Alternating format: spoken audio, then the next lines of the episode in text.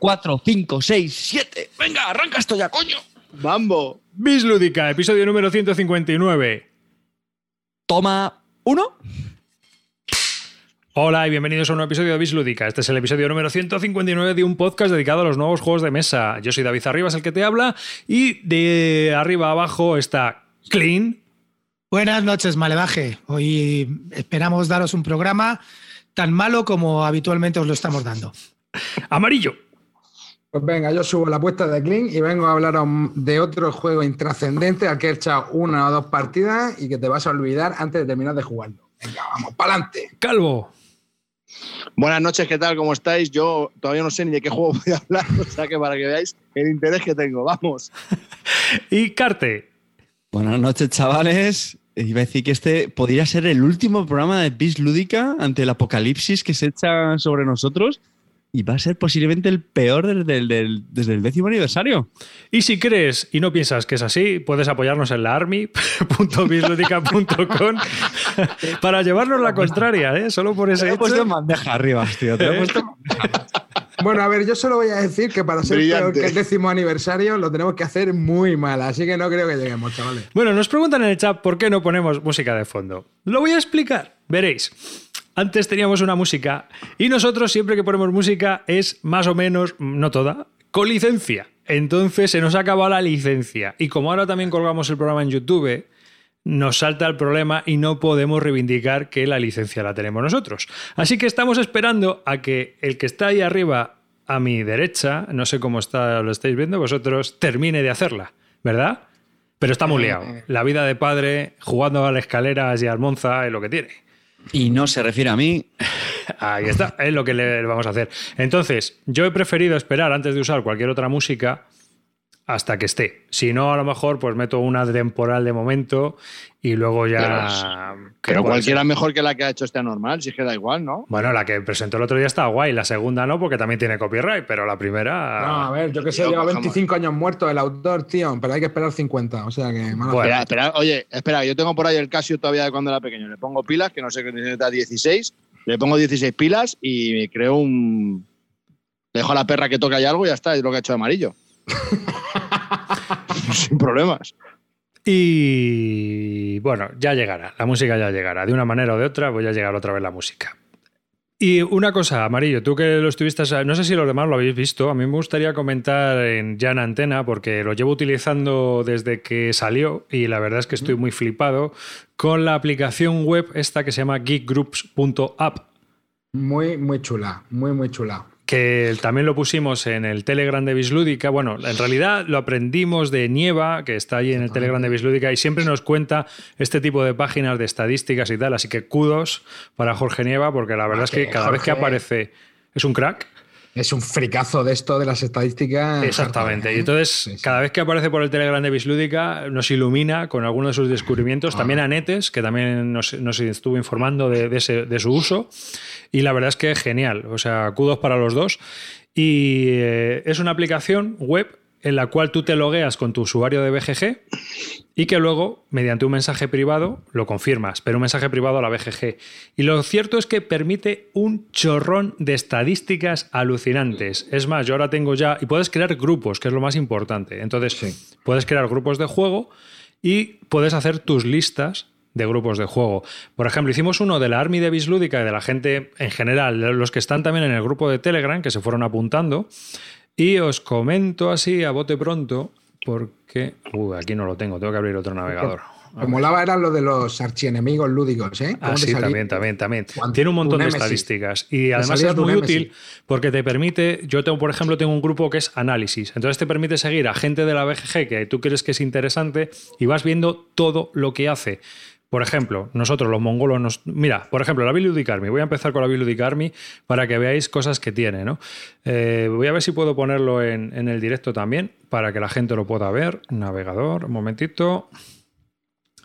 A ver... ¿Lo único sorprendido con el tema que se está sacando aquí de la manga de las Rivas? No, pero mola porque dice nosotros los mongolos, los del Bill Army. O sea, es un marketing brutal. Pide, pide, pide otra vez dinero, pide otra vez dinero arriba. Si crees que eres un Que que, que seguro que hay gente que se está borrando ya ahí, pero Ríete tú de lo del Burger King, tío, y, la, y, la- y el Whopper ese que se. de- Bueno, a ver, por, por lo menos ha dicho Hasta nosotros. así o los sea que billetes están haciendo así. nosotros vamos en el paquete. Lo malo es que nosotros sí que estamos al tanto de eso. Ahí. Los que estáis en el directo ahora lo estáis viendo y bueno, por los que lo ve- veáis también en YouTube. Y bueno, pues este es eh, la ventana de lo que sería... eh, uy, esta no es. Espera un momento que me, coloco yo. Esta sería el grupo que hicimos para la Bislúdica Army. Entonces, por ejemplo, si vamos a listas y pinchas eh, en el top rated, te hace tu ranking de los juegos que hemos rankeado la gente que está dentro del grupo. Así que puedes hacer un análisis de grupos de gente que tú creas que es maja o que tiene gustos similares a los tuyos y ve que, cuál es el ranking que hay. Por ejemplo, de los oyentes de Bislúdica que se han apuntado al grupo, que hemos apuntado en el grupo, el número uno es el Brass Birmingham, no es el, el Gloomhaven. El segundo es el Root. El tercero es el Brass Lancashire. El cuarto, Through the Ages. Quinto, Twi'lek Struggle. Sexto, Triumphant Tragedy. Séptimo, Arcan Horror. El octavo, Spirit Island. El 9, el Chaos. Y el 10, el Croquinole. No me digáis que es un ranking mucho mejor que el de la BGG. Hombre, ¿Qué hermano. audiencia tenemos, No, señores? no ¿Qué la merecemos. No la merecemos. Orgulloso estoy de vosotros. Así que. Os recordamos que podéis aportar.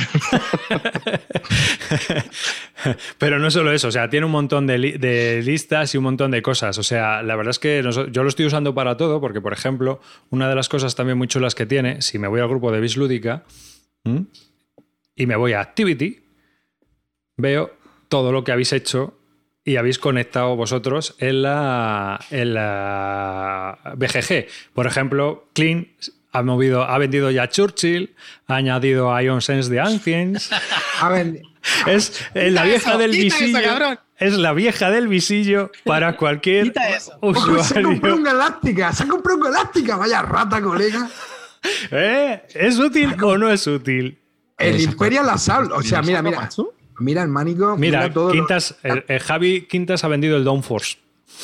todo plástico, ¿eh? Todo Eh, plástico. anda, mira, Reino. eh, Cartesius ha comprado juegos. Eh, ahí quería llegar yo. Ahí quería llegar yo. Que llevo una cuesta de enero que no llego a Semana Santa. Bueno, a ver, estamos- Cartes, que lo quitamos 1815 este- que vale este 20 libro. pavos. Y entonces, luego tienes, o sea, o sea, yo lo recomiendo, geekgroup.app. Así que para meter a los grupos de juego que tengáis o lo que sea, eh, es una página muy, muy, muy, muy interesante, con un montón de estadísticas, de rankings. Puedes ver un montón de cosas muy interesantes de eso. Y puedes hacer listas propias, o sea que, que os lo recomiendo. Nada, era comentarlo porque yo creo que es muy, muy, muy, muy útil. ¿No, Amarillo? Sí, ¿me puedes comentar si Clint se ha comprado algún juego este mes? Oye, escucha un momento, vamos a dejar esta mierda. Qué locura, colega. Son tres páginas de scroll con Félix Reino ah, y todo más. Pa, pa, pa. Y luego también, por ejemplo, Todo plástico, todo dentro de las insights en miembros, si metes un grupo, te dice con quién pegas más y con quién menos. Por ejemplo, el archienemigo de, de, de Clean es amarillo. Sorpresa. Evidentemente, sí que no podía ser de otra pero qué manera. raro. No podía ser de otra manera. Y amarillo con quintas también se lleva mal. O sea, sí, esto El- no puede ser. El ¿eh? de, el de Calvo es el resto del mundo, tío. Sí, sí, o sea que, que bueno, eh, yo os lo recomiendo. Lo recomiendo que Eh, eh, enredéis. ojo, ojo. Y el, y el dato de arriba. eh, ¿Dónde está David? David, el temático Cartesius, 92% de match con Félix Reino del Instituto Barton. porque Carte- Vaya carte, Carte sabe lo bueno. euros. Me gustan los euros. Vaya Lo carte. sabéis, lo sabéis. Thematic carte. Vaya, vaya, vaya patraña de Bueno, si queréis enredar, yo os lo aconsejo. si sois amantes de las estadísticas, cuidado. Si no sois de los que apuntan las partidas y os importa un pito todo, mm, pasar de este tema. Pero si sois de los que apuntan partidas, geekgroup.app es total. O sea, lo está haciendo un chaval de sus ratos libres y alucinas. O sea que es uno de los temas que yo quería sacar a, a colación en este, en este podcast para hablar con vosotros porque creo que era bastante, bastante interesante. ¿no? Sí, sí, además que te puedes echar unas risas, tío. Con lo del best match de todo esto, yo me he hecho unas risas, tío. Sí, Best bueno, match, el amigo. Yo ya que estoy, ya hago proselitismo de pinzas para Wargames que me he pillado, ¿eh? así que, que es muy complicado conseguir unas pinzas para Wargames decentes y que, bueno, pues la verdad es que son una pasta, porque estas me han costado 18 euros con el envío desde amazon.com, aquí no hay un dios que las encuentre. Mm, si alguien conoce algún otro sistema, porque bueno, también está el tema de que hay los bolis estos de vacío para enganchar de una ficha en una ficha. Hay gente que utiliza otros sistemas. Pero bueno, las pinzas, la verdad es que si son muy anchorras como estas, que tienen 20 milímetros de ancho, va muy bien para agarrar los counters de los wargames y poder mover las pilas eh, eh, por todo el tablero. La verdad es que es muy útil y muy, muy cómodo. ¿No? ¿Algún temita más que tengáis vosotros? ¿Algún kit starter que os hayáis metido y que merezca la pena reseñar? O... No porque, no, porque ya no nos metemos en Kickstarter, ¿no, eh, Clint? No, no, no. Yo me he metido en uno, yo me he metido en uno también, ha sido una semana muy activa, pero era de videojuego, o sea que no... no- De videojuegos arriba. A mí me llegó uno. A mí me llegó uno que estoy deseando probarlo y a ver, a ver si le puedo dar este sábado. Y la semana, la semana de Carte también ha sido muy activa, pero sexualmente. Clint, Clint. Habla- Hablando de sexual, entonces, ¿qué, qué, en qué Kickstarter te has metido? Bueno, está claro. Bueno, está claro que. Venga, dilo. Con el- con el el pledge. Marvel United. Pero con el pledge básico, ¿no? Con el pledge básico, Sí. para que bien chupar pasta, ¿no? Basuras ya, ¿no? O sea. No, no, ido- voy a ir a. A tope no lo sé porque hay cosas que no. Primero, que no está muy ambientado, está más ambientado en el universo cinematográfico más que en los cómics. Y el universo cinematográfico me llama un poco menos que los cómics. Pero sí, la verdad que las figuras que suele hacer Cool Minion me gustan y además los juegos, que aunque parezca una chorrada, los juegos de, Eric- de Eric Melan a mí me, a mí me siguen gustando. Yo los juegos me, me suelo meter en los, en los Kickstarter de Cool Minion porque porque tienen cosas que me, que me gustan y que juego. Son juegos ligeros, divertidos y con unas miniaturas que son la hostia. Entonces, pues me meto. Y si encima este es toca el Marvel y hay cartas y tal, pues me estoy a fondo. Bueno, si encima has hecho un pledge básico, pues tampoco es para. No, no, he ido, voy con el pledge básico, o sea, con el pledge de 90, que Mm. es el... Y luego en el de 90 te regalan, creo que lo del guantelete de Thanos y lo de... Y uno de, de Wakanda, de Pantera Negra, y además me voy a pillar el tapete también, por ahora. Lo de Thor y eso ya me ha apetecido menos porque me parece un poco más rollo. Y nada, por ahora, bueno, lo, mis- lo mismo cuando acabe me voy a tope, pero Eso te iba a decir, ¿y cuánto? Ya sabemos que estás en el de 90, pero ¿y cuánto es el pledge a tope de gama? no, por ahora 90 solo. No, pero ¿cuánto es todo? No- 90 más gastos de envío que viene a ser No, entre coño, pero todo. no, coño, el, total. Si te pillas A todo. ver, a ver, escuchar un momento. Hay dos pledges, uno de 60 y uno de 90, ¿vale? El de, el de 60 es el básico y el de 90 es con lo que te he dicho. Luego, además, hay add-on, que tú quieres meter cajas Ah, vale. a 25 pavos, pues las metes. Pero solamente hay dos pledges, ¿sabes? Y luego ya metes Vale, a- vale, que, vale, vale, pero seguro Pero- que cuando esté acabando la campaña pondrán un Sí, all in sí. pledge. Sí, Vale. sí, efectivamente. Vale, vale, vale. Ya, ya hablamos el siguiente programa. Hay uno que se llama Infinity Pledge, que es el que estoy yo, el Infinity Pledge. Y hay otro Sí. que es el United Pledge, que solo son 60 dólares, y el Infinity son 90 dólares. Que sinceramente, para lo que están dando, me parece, me parece a como están hoy los Kickstarter, que te meten Una ganga. a 120. No, una ganga no, pero vamos a ver. Te están dando 90 y no sé, cuánto, no sé cuántos kilos de miniaturas te estarán metiendo ahí. ¿Vienen muchas minis? ¿Vienen muchas minis? Marvel- ¿Cómo se llamaba esto? ¿Marvel qué? ¿Unite? United. Marvel Unite. Oye, Clint, una pregunta seria. ¿De, de qué va el juego? El juego, el juego consiste, es un juego cooperativo en el que, en el que llevas cartas que tienes que eh, quitar el, como el plan del villano e ir jugando cartas. Las cartas las va jugando para avanzar y, con- y conseguir romper el plan del villano y luego hay que vencer al villano. Las cartas sobre todo son combos entre los tres héroes que tienen que colaborar. No sé, pues un juego colaborativo de estos. Es, yo, es, es por lo que he visto es bastante básico y sencillo, pero, pero bueno. Yo creo que me va a entretener para jugar así en solitario, que es Pero para que lo tiene- juegue. Tiene los esos, ¿no? O sea, tiene, tiene tablero ¿Qué? también. Sí. Sí, sí. Sí, sí, tiene un tablero que es así redondo. El, ese tablero se coloca en las localizaciones y los héroes se van moviendo de localización a localización, activando las localizaciones y jugando las cartas, haciendo combos con ellas. Y luego el mago, pues cada vez que antes de que se active un héroe, primero se activa el archienemigo y va metiendo cosas. Está bien. Oye, la- las miniaturas son un flipe, ¿eh? Están muy guapas, tío. Son O muy sea, bonitas. A mí lo que menos me gusta son las cartas. Mira, Las cartas son, ah, las cartas son un poco feas. yo tío. creo. A ver, te tiene que gustar, te tiene que gustar. Es una táctica cartoon. Pero yo qué sé. A mí no me gusta mucho la estética, la verdad. ¿No? ¿No? Las cartas son feas, pero las minis son muy chulas, ¿eh? A mí las minis me molan, tío. Ahora, eso sí, si te quieres comprar todo con los strikes, o sea, con las add y todo esto. Pero al final esto es de Eric Melan, así que por lo menos sabemos que las reglas y eso, bueno, pues el juego estará entretenido, por lo menos, ¿no? Yo, a, a ver, la gente lo A ver, una cosa que, quería, que, que os quería comentar. La gente habla muy, muy mal de los, de los Kickstarter de Cool Minion. Pero a mí los Kickstarter de Cool Minion, primero, no me parecen de los peores. Llegan con retraso, como a todos, no con tantísimo retraso como, como algunos, y no quiero señalar a los putos puritanos, pero, eh, pero luego en general, pues tienes un juego que es amigable, que es eh, un juego sencillito, que está bien y vienen cargados de minis y a un precio, pues eh, dentro de lo que de lo caro que es, no, es el- no son de los más caros. Ya te digo que esto sale por 90 y te dan plástico para aburrir. Y luego ya si quieres ser completista, pues te metes a 25 cada caja extra. Pero que, que con, la- con- el Pledge este del 90 está- vas más que de sobra. Lo único que critico yo de, de los Kickstarter de Cool Minion son los gastos de envío, que no me creo no me creo que. Bueno, hay dos cosas que critico. Los gastos de envío, no me creo que sigan valiendo 25 y 30 y que no hayan investigado para hacerlos más baratos cuando hay miles de sitios que ya los están haciendo mucho más baratos. Y otra cosa que critico mucho es que no saquen idiomas, solamente lo sacan en inglés y luego las licencias se lo venden a los, a los partners. Pero normalmente en casi todos los ot- otros Kickstarter, como que están sacando, como, pues no sé, más, más gente, pues. eh, sí que los de Monolith, por ejemplo, los sacan en, en varios idiomas. Entonces, eso me jode un montón. No, tampoco parece que tenga demasiado texto, ¿no? Las cartas son. No, son, son pr- práctica- prácticamente de. No, pero es el hecho, yo entiendo a Clean, es el hecho de que, Ya, ya de que te. de que no.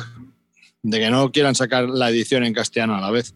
No, que estén o en cualquier idioma, que estén esperando a que haya una segunda edición para ya. Eso pasó A con Kickstarter hace poco, que ahora no recuerdo cuál era, pero sí dijeron que en una primera edición iba a ser todo en inglés y que ya en la siguiente edición iban a hacer idiomas. Es que ellos venden ¿Y más, tío. Claro, a ver, yo sí que entiendo que lo. Porque A mí, además. no, a mí me jode. Hay gente que no lo hace. Joder, ¿cómo se van los del Everdell? Eh, Calvo, ¿cuál, ¿quiénes son los del Everdell, por ejemplo? Pero los del Ever- el Everdell de- salió antes, tío. El Everdell No, no, salió- pero los del Everdell, los del Everdell, no, los del Everdell, perdona. Los de. Joder, El Etherfields. el, el Etherfields. ¿Quiénes son los del Etherfields? Eh, Pues coño, ahora no. ¿son- ¿no son los del Tainted Grail? Sí, los del Grail. Awaken, Awaken. Awaken Awaken. Realms, Realms. estos los sacan, los sacan en, tos- en todos los idiomas, tío. Luego han, han acordado ya con los partners y sacan todos y, al cada, y tú ya lo recibes en el idioma que quieras. Sabes que si entras en otro idioma, pues tienes que esperar como tres o cuatro meses más. Pero ¿por qué no te da esta gente la opción? A mí eso me da un poco de rabia, Pero serán, sinceramente. serán tratos que tengan con los partners. Claro, tío. Ya, pero bueno, no sé. De hecho, bueno, esto aquí pues lo sacará, pues. ¿No? Lo sacan. Edge, lo sacará Edge. Sí, claro. Edge es la que saca todo lo de Camón. Sí. Ah, Yo quería comentar dos cosas de Kickstarter muy rápidas. Una para en general y otra para Carte. En general, que sepáis que todos, todos, todos, absolutamente todos los Kickstarter ya de base se retrasan un mes por el coronavirus. Eso que lo sepáis. O sea, las fábricas no han abierto y un mes más mínimo. Salió en el Tainted Tainted Grail, que ya la copia en español, un mes más, mínimo. O sea, eso para empezar. Y, de- y todos los otros Kickstarter que están por ahí pendientes. Y lo que te quería comentar, eh, Carte, que sé que estuviste muy interesado, en el anterior programa estuvimos hablando de 1845, un proyecto que sacó un americano a un precio desorbitado, de un Kickstarter de- del 18XX. Ah, Bueno, pues lo canceló, lo canceló cuando llevaba 3.000 euros recau- 3.000 dólares recaudados y el juego valía 245. Ha debido de, dólares. Ha debido pensar que eso era un disparate y lo ha bajado a 230 dólares. Ahora sí. Y ha, re- y Ahora ha es cuando. recaudado 700.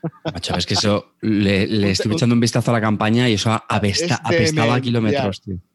Apestaba a Pues kilómetros. ha recaudado, o sea, está recaudando todavía menos. O sea, alucino. Ah, y los gastos de envío no incluidos, que eran una exageración. Así que pues le ese- auguro un muy mal final a este, a este hombre. De marketing anda como nosotros ese, ¿eh? Es que la campaña es igual, no ha hecho nada. Sol- Solamente ha bajado 15 dólares los juegos. Bueno, el mismo paint, ¿no? El mismo tablero. Sí, con- sí, la lo misma, la misma mierda, la misma lo mierda. mismo está haciendo, ¿cómo se llama? ¿Una subasta holandesa? ¿Es eso? Lo mismo está haciendo eso. tío. Sí, cuando lo, cuando lo dejen 60, a lo mejor empieza ya a recaudar pasta.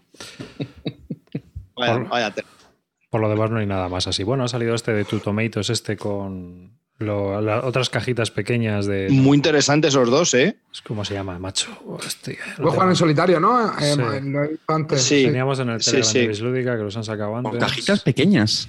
Sí, sí, sí, te puede interesar. eh. De, De- de Mink Voyages, los, viajes Mink y la marcha del progreso, de Marchos Progreso. Sí, esos dos. Sí, son en cajita pequeña de Two Tomatoes y bueno, la verdad que son tienen muy buena pinta. Muy interesantes. Mm. Bueno, mola. Te lo sacan en varios idiomas como tú quieres. Eh, Clint, esa es tu oportunidad para pillártelo en italiano. Y bueno, cuando lo sacan en castellano, pero bien. Mm. Así que, bueno, pues ya está. Eh, dicho lo cual, seguimos avanzando en nuestro programa. ¿Qué, ¿Cuál era el siguiente tema? ¿El coronavirus? Eh, no, ya nada. que, que vamos a empezar con los juegos, si os parece. Venga, ahí, a muerte. que es lo que quiere la audiencia. de amarillo. Vamos de menos a más. Venga, sí. Venga, Pues entonces, pues entonces lo voy yo, ¿vale? Compro, venga, pues yo voy a hablaros de, eh, venga, un juego ya de estos pasados de moda, eh, de los que ya no habla nadie, 2017, Clanes de Caledonia, ¿vale? Eh, bueno, es un juego... de- Espera, espera, espera, espera, espera, espera, espera. Venga, ahora en serio, amarillo. No, tío, si es que es una mala racha, tío, solo juego de euros. tío. Pero tío, que es un pepino, a mí me encanta ese A juego. ver, a mí me gustó, me gustó, ojo, espérate, déjame, pero lo que pasa es que luego, luego, bueno, luego, luego diré mi, mi conclusión, ¿vale? Venga, vale. Entonces, el juego de 1 a 4 jugadores, 30 a 120 minutos de duración y es de Yuma Al Jojo, que tiene nombre de trapero de Brooklyn, pero es diseñador de, de juegos, ¿vale? Y bueno, la verdad que hace un juego donde representamos pues diferentes clanes eh, en Escocia y tenemos que desarrollar una especie de motor económico para, eh, bueno, ir, consiguiendo pues cumplir contratos y ir eh, consiguiendo puntos de victoria a lo largo de, de las rondas que dura el juego, que me parece que dan cinco rondas, ¿verdad? Creo que sí. Bueno, entonces pues tenemos un par de, de traba- tenemos trabajadores que pueden ser mineros o leñadores que nos van a ir generando un poco pues todos los ingresos del curso, del, del- o sea que necesitamos a lo largo del, del juego y vamos a poder ir pues en lo típico, pues plantando, o sea, haciendo mercancía, o sea, generando recursos tipo Pokémon agrícola con las vacas, con las cabras, el queso, el pan, el trigo, bla, bla, bla, bla, bla. Bueno, es una mecánica mil, vista mil veces, ¿no? En esto de los Eurogame, pero en este juego la verdad que a mí me gusta porque, o sea, me gustó porque te hizo, te hace pensar bastante. De hecho, te puede pegar un viaje de AP serio, ¿eh? porque tienes que, todas las cosas están muy interrelacionadas, necesitas todas las materias para procesarlas y convertirlas en, en, en- coño, mercancías procesadas que te, que te permiten cumplir los contratos. Y eh, también eh, otra cosa que me parece interesante es que a lo largo de las cinco rondas pues eh, hay una condición que también te permite obtener puntos y a veces tienes que buscar un poco el equilibrio entre ver qué, cuánto tienes que gastar para pillar puntos y todo eso. ¿Vale?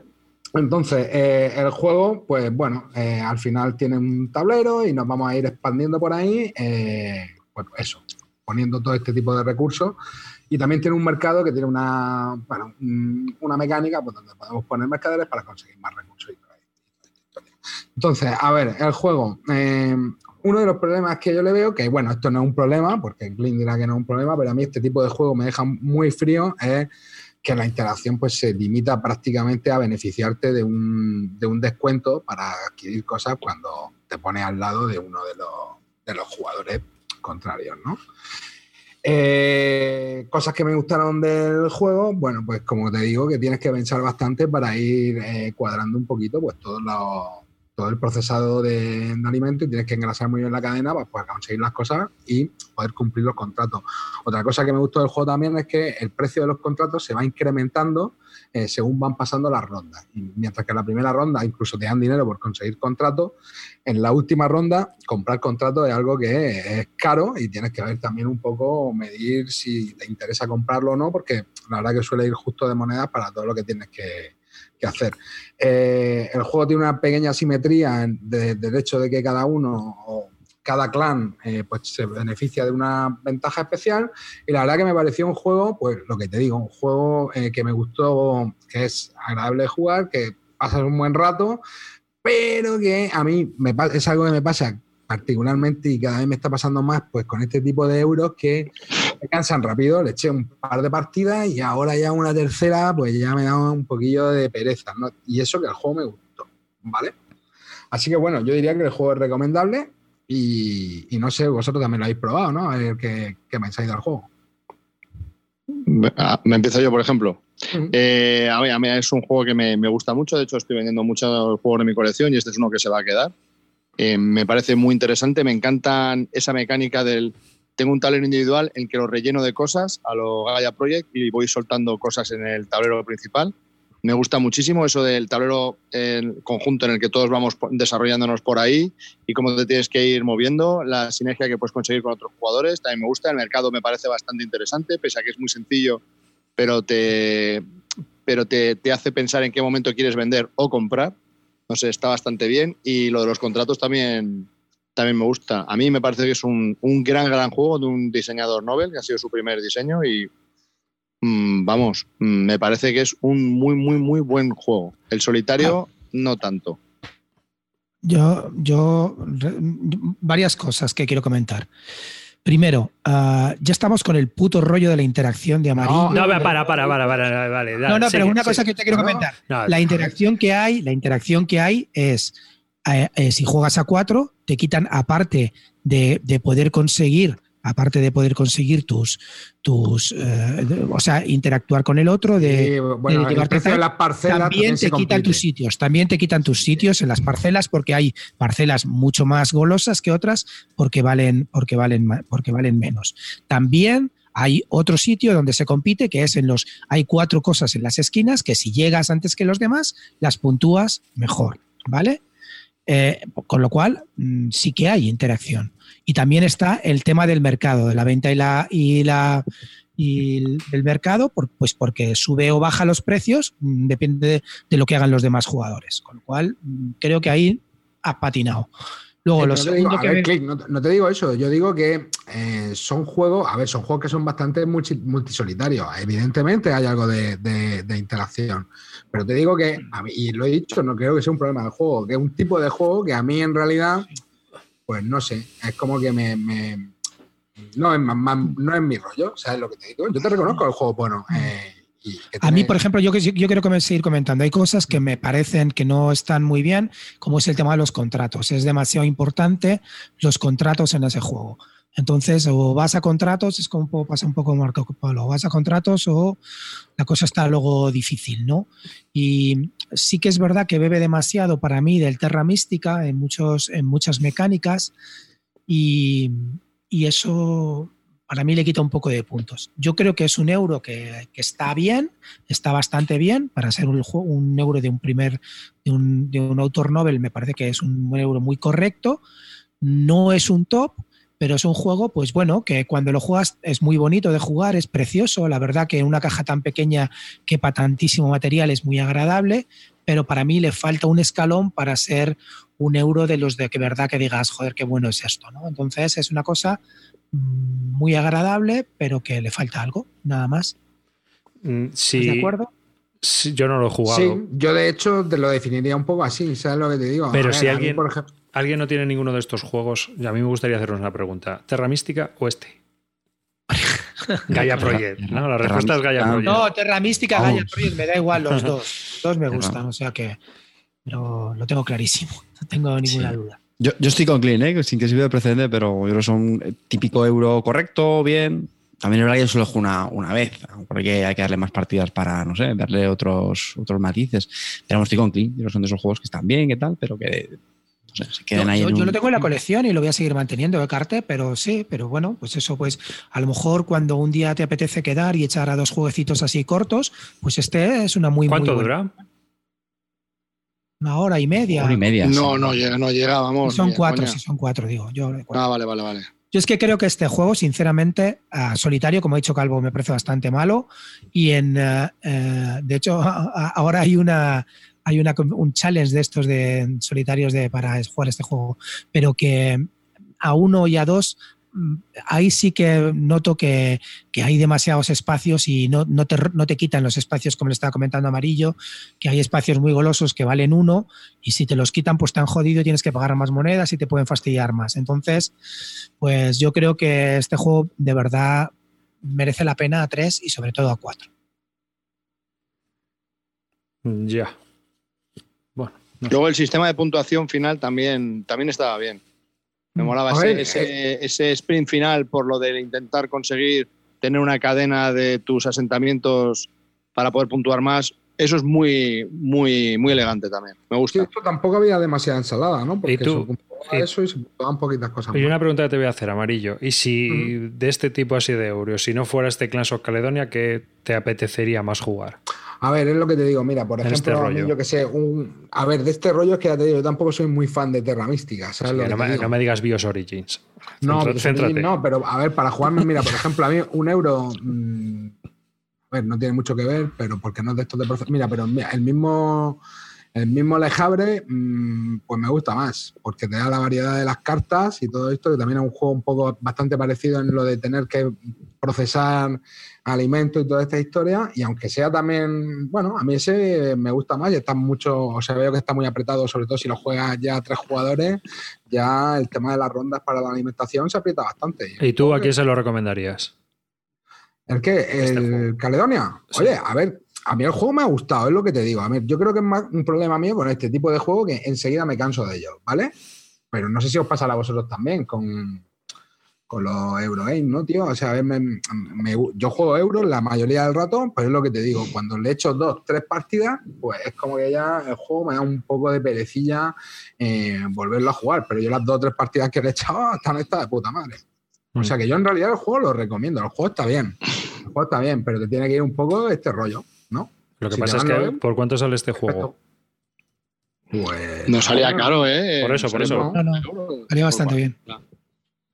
De hecho, esto salió, te salió al principio en Kickstarter, ¿no? Oye, Calvo. ¿tú lo has jugado bastante a este o no? Sí. ¿No crees que los contratos son demasiado decisivos, tío?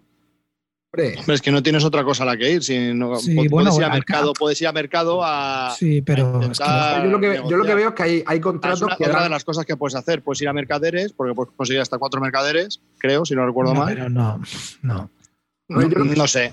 Yo lo que sí veo es que hay, hay algunos contratos que son muy pepinos. Sí, sí. Y entonces, Pero tienes la suerte de que, te- que estés produciendo algo que salga al contrato. Si no lo tienes, pues estás y- jodido. y que- a y que cuarto, a, a cuatro, mm, que van a ser, o sea, hay más contratos, van así, si te quitan los contratos, pues eh, estás, estás jodidísimo. Y, ¿Y lo tú? que sí me moló fue eso, ¿eh? que el precio de los contratos se vaya encareciendo con la ronda. Eso, por ejemplo, me gustó. Un detalle Está bien, chulo. eso está bien. ¿Y tú, Calvo, a quién le recomendarías este juego? Que es. No, es que antes, que es- antes de eso estaba yo pensando, cuando has preguntado la preguntita, y ahora os, os hago la preguntita a todos, porque me queda un poco en blanco. Estabas preguntando de, de este tipo de juegos, que, ¿a qué, qué otro juego recomendarías? Y estoy intentando recordar juegos como el Clans of Caledonia, Terra Mística o Gaia Project, en el que tengas un tablero individual, que empieces con todo y tengas que Hansa Teutónica. Hansa Teutónica, vale, no, no me venían más ejemplos. Entonces, ¿tenemos muchos, muchos más juegos de esos? Hombre, Porque sí, pero es que ahora a mí no me viene. individual. Bueno, No, no, no, en el que en el setup los tengas que llenar y a medida que vas jugando vas quitando fichas. Esa, esa mecánica a mí me flipa, me encanta. Joder, A eso. ver, pero, mm, a ver, también, pero yo qué sé, tío, es un poco también. Tampoco hay tantos, ¿no? Es que no me sale ninguno, No. salvo el. el Pero me refiero que no Aquasphere también es. Aquasphere están comentando en el chat. Ah, vale, vale, es que ese no lo he probado. Y el de las No sé, minas pero- que no me sale ahora, ¿no? También tenía ese rollo, ¿no? ¿O no? ¿Cuál? ¿Cuál? El de las minas en Alemania, en el RUR. ¿No? ¿No tenía ese rollo, más o menos? Sí, sí. Eh, El Cole, Colin Colony, no. Colon Colony. No. Mm. No sé, eh, no sé, este me parece que, que por tema es mucho más agradable que el Terra Mística Gaia Project. Es un poquito más asequible porque el otro tiene como todas las acciones que pues son como mucho más enrevesadas, tener en cuenta cómo va tu raza para saber qué, qué- a, a por qué ir y tal. No sé, lo veo un poco más enrevesado que este. Este es mucho más sencillo, mucho más al turrón. Y bueno, pues es un juego que tiene, es de baja interacción, independientemente de si te gusta más o menos, es de baja interacción, por supuesto, aunque hay, la hay, pero no podemos decir que es un euro de interacción. Y bueno, es un chiringo en el que vas montando en un tablero con todos y es bastante. Los, los, los son muy bonitos, eh, los colores son bastante atractivos y se forma un, un tablero central bastante, bastante chulo. Entonces, bueno, si. ¿En, en el Paladines se quitaban o se ponían las piezas? Ya no me acuerdo. Sí, se cogían del tablero, se ponían encima tuyo. Las vas poniendo, si es al revés, las Mm. vas metiendo. Entonces, Sí, pues, a mí sí. me parece que es un juego bastante agradable, de reglas es bastante, bastante asequible para todo lo que tienes que hacer. Y bueno, pues puede entretener bastante. Y si quieres probar algo nuevo, lo que es este tipo de me- mecánica, yo creo que es de todos los que hemos hablado, porque el Hansa Teutónica también tiene bastante telita en el tablero central, este es- a lo mejor es el más asequible. Entonces, bueno, por probar alguna mecánica nueva, pues este a lo mejor hay algún oyente que le puede interesar. Pues nada, ahí lo dejamos, Clanes de Caledonia. Venga, bueno, voy yo. Os voy a hablar de, mira, un jueguecito pequeño, ¿vale? Para cambiar de aires. Fortuna, de la serie Fast Forward. Eh, a ver, Fortune. Un momentito que voy a poner el chirimbolo en el chat, si me deja. Hoy tengo el día yo con esto, ¿eh? Has dado al botón de grabar. Sí, hijo, sí. Pero esto- Venga, arriba, trata de arrancarlo. Está esto un poco fast forward. Aquí lo tengo. Fortune. Muy bien. Fortune es el nuevo título de Freeman Fries en la serie, eh, esta fast forward de cajas pequeñas que están sacando Edge en español. Y es otro juego de esos que es de 2 a. Bueno, este es de 3 a 5 jugadores y también tiene una duración de 15 minutos. Lo normal es que juegues 6 o 7 rondas de golpe. Es como todos estos juegos de este hombre, que empiezas con un mazo tapado, vas destapando cartas y vas sacando las cartas poco a poco y te va diciendo lo que tienes que ir haciendo. Así que al principio lo que tienes que ir haciendo es el que, el que más sume sus cartas es el que va ganando, ¿no? Entonces, al principio es una chorrada, porque claro, te van saliendo cartas el 2, el 8, el 7, y tiene una mecánica de cojo una carta, dejo una carta, la típica dinámica de cojo una carta, dejo una carta. Pero según vas avanzando, empieza otra vez ya a cambiar la dinámica y empieza a haber combos en las cartas. Si tienes dos cartas iguales, sumas 8 puntos a la puntuación final. Entonces va modificando eh, cómo es eh, el final del juego. O sea, cómo puntúas el juego. Luego te modifica el final del juego. Ya no es el que más tenga, sino el que no se pase de 21 y más se acerque a 21. Y va añadiendo cada vez más reglas, ¿no? Y luego te va añadiendo, por ejemplo, que alguien puede decidir cuándo termina la partida. Así que cada vez se van añadiendo más opciones tácticas en el juego y más reglas nuevas y tienes que ir jugando, aparte de que van saliendo cartas que ya se han jugado como en todos estos juegos de Fast Forward, con lo que te va saliendo e intentando hacer esas combinaciones para conseguir la combinación más alta ganadora que no siempre están. Por ejemplo, hay una carta que hace que sea la más baja, eh, o sea, que puedes hacer bastantes estrategias en el juego y puedes ir intentando o jugándotela porque al final es un push your look. Más o menos sabes lo que va viendo en el mazo porque al jugar la anterior ronda barajas lo que queda menos tres cartas o cuatro que salen. Entonces, con esas cartas que se vuelven a colocar encima del mazo, tú puedes intentar, viendo lo que te ha tocado, ir a por una combinación que sabes que existe en el mazo.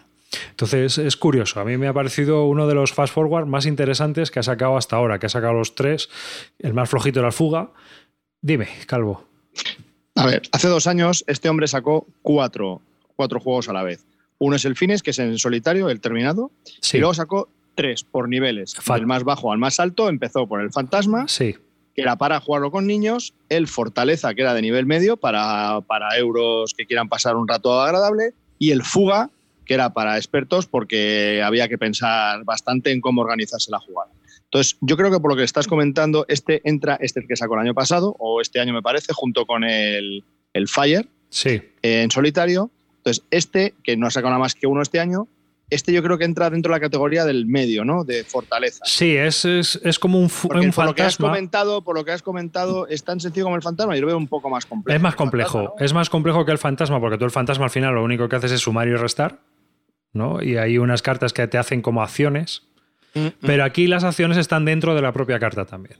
Así que digamos que es como un fantasmas 2.0, ¿no? En el sentido de que Ah, vale, o sea que es más asequible, vale, vale. es más asequible que Fortaleza, que tienes que andar multiplicando. Y este eh, tienes que andar sumando y restando, pero a la vez tienes que hacer muchas combinaciones en la cabeza. Es muy combinatorio, porque, claro, eh, puedo conseguir los 21 puntos. Cuando sale la, la regla de gana el que obtiene 21 puntos, pues ya te tienes que estar quebrando la cabeza a ver cómo diablos consigues los 21 o lo más cerca de los 21 puntos. O sea, a lo, a lo Splendor, ¿no? O sea, es muy, es muy curioso cómo, cómo intentas hacer esas combinaciones, porque hay cartas que te permiten duplicar la puntuación, hay cartas que te permiten que si tienes tres impares añades cinco o siete, eh, entonces tienes que ir jugando con esa combinatoria para intentar conseguir las cartas, tanto las que vas robando como las que se van quedando en el centro de la mesa. Si ya, si ya tengo los juegos de hace dos años, eh, ¿me tengo que comprar este? ¿Es necesario? Para mí sí. Para mí, si, te gustó la serie, sí. Vale, y si no tengo ninguno, Este, a ver, yo creo que Fantasmas es el más accesible y es con el que realmente. eh, si tuvieras que tener dos, yo tendría Fantasmas y Fortuna. ¿Mm? a mí es que el Fortaleza tampoco me terminó de entusiasmar. Claro, no, Fuga, desde luego, nada. No, Fantasma yo le, yo le he dado, pero para aburrir. O sea, y le sigo dando. Es el que más me gusta de los tres. Es que es muy divertido, pese a que es para niños, es muy divertido. o sea, Sí, está sí, muy bien. está muy bien. El Fortaleza, bueno, Y además, sí es. El, el- el fantasma te permite, con gente que no ha jugado en la vida juegos de mesa, cogerlo rápidamente y jugar. O sea, es un juego que sirve para jugones y no jugones. Porque. Vale, o sea que lo recomiendas. Vale, es que a mí me echó para atrás el hecho de que fuese de 3 a 5. Pues dije, hostia, a ver y el Fortuna este está muy, muy, muy bien. ¿eh? Yo lo recomiendo Vale. si te gusta la serie. La verdad es que es un juego muy a tener en cuenta de esta serie. Y además, tío, es que sé que el precio, que vale 12 euros, es una cosa así. Sí, 12, 12, 13, sí, sí. Correcto. Es que Car- el típico mazo de Sí, sí. 90 cartas. Dime, Carte. No, te iba a preguntar por rejugabilidad, pero bueno, si al, al otro, has al fantasma, ¿no? Has dicho que lo has jugado bastante. Este me imagino que también tiene. eh, El fantasma, te lo voy a decir, el fantasma voy por la segunda caja. Yo no suelo Oh. poner fundas. Vale, vale. ¿vale? Es ¿Pero que, ¿Cómo, se, eh, cómo se llama el del fantasma, tío? Para buscarlo en. Fast forward, El de- for- eh, Ah, fast vale, forward, de los fast forward. Fear. Vale, vale, ¿Cuál era el que jugamos? Eh, Fear. Fear. Eh, yo, el, el cooperativo ese. Fuga, ese es el más chungo de todos. Hay Y ese, fantasmas. corrígeme, que cuando te lo pasas ya, como que ya no tiene gracia, ¿no? eh, es que el problema es, que, no te lo vas a pasar. llegar a las 120. El- Vamos, si te lo Fuga, pasas- Llegar a 120 cartas. Nosotros Sí. llegamos, creo que fueron a 92 cartas. Yo llego la a las primera 90. partida. Yo llego a, la- es- a la a partir de la tercera fase. O sea, Bueno, hay, pero aún hay así, varias fases, yo llego a la tercera. Un poco, ¿no? Otra vez reintentarlo, reintentarlo. A ver, yo es que el- Porque te a estoy entendiendo son más rejugables, ¿no? Es, es Vamos otro a ver, rollo. el No, fuga. no, pero a ver, a ver, es que hay una Vamos a ver, vamos a ver, sí, exactamente. Es que no Espera, tiene nada que espera, ver. va. Vamos a empezar. El fuga es un juego eh, cooperativo en solitario. O sea, es Sí, sí, decir, me acuerdo, sí, me acuerdo. Claro, sí, eso, eso yo lo juego con, con Pablo y lo jugamos y bueno, hasta donde lleguemos. Pero, pero, pero es, tiene una fórmula. Sí, No hay más. Es la fórmula. Si das con la fórmula, lo vas a jugar tú, lo voy a jugar yo, lo vamos a jugar igual. Va a haber muy poquita variación. No es como los otros que en función de con qué jugadores. O sea, el fuga tienes que jugarlo de una cierta manera para poder llegar al final. Si fallas en, la, en el pensamiento de lo que tienes que hacer, no llegas. Eso es así. O por lo menos a mí eso me lo pareció. O sea, que necesitas tener un, un planteamiento perfecto para que, para que llegues al final. Entonces, el fuga, estáis hablando de edades, pues el fuga me parece que es para mayores de 14. a ver, pero vamos a ver. eh, Bueno, espera, si yo eso. el fuga lo juego con el niño con Perdón. 7 años, porque jugando con él, al final no deja de ser un cooperativo que tienes ahí cuatro personajes y es un solitario muy jodido. ¿Tú no lo has probado, Clean? No. No. Pues es muy difícil, Fuga, ¿eh? dices. Fuga. Sí, sí, pero vamos, que te lo dejen. O sea, no hace falta que te lo pilles, que te lo, dejen, te lo dejamos sí, sí, sí, sí, sí, te, te funde la te neurona. ¿eh? eh, te lo, te lo- Pero te la funde. Pero vamos, te funde la cabeza, ¿eh? O sea, total. Sí, sí, sí. Esto es así. Y claro, para jugar entre tres o cuatro yo no lo veo divertido. Entonces, para jugarlo uno o dos y bueno, a ver hasta dónde llegas. El Fantasmas, yo lo he jugado con niños de 7 años y la verdad es que lo pillan bastante bien. Pero claro, Sí, es que hay que sumar, porque solo sumas y restas. Pim, pam. Entonces, es una fortaleza, no. Fortaleza y multiplicaciones por medio y ya la cosa se complica mucho. Y este fantasma, este Fortuna, eh, con 8 años lo estamos jugando y bien, bien. De momento bien, porque ya, claro, ya multiplican.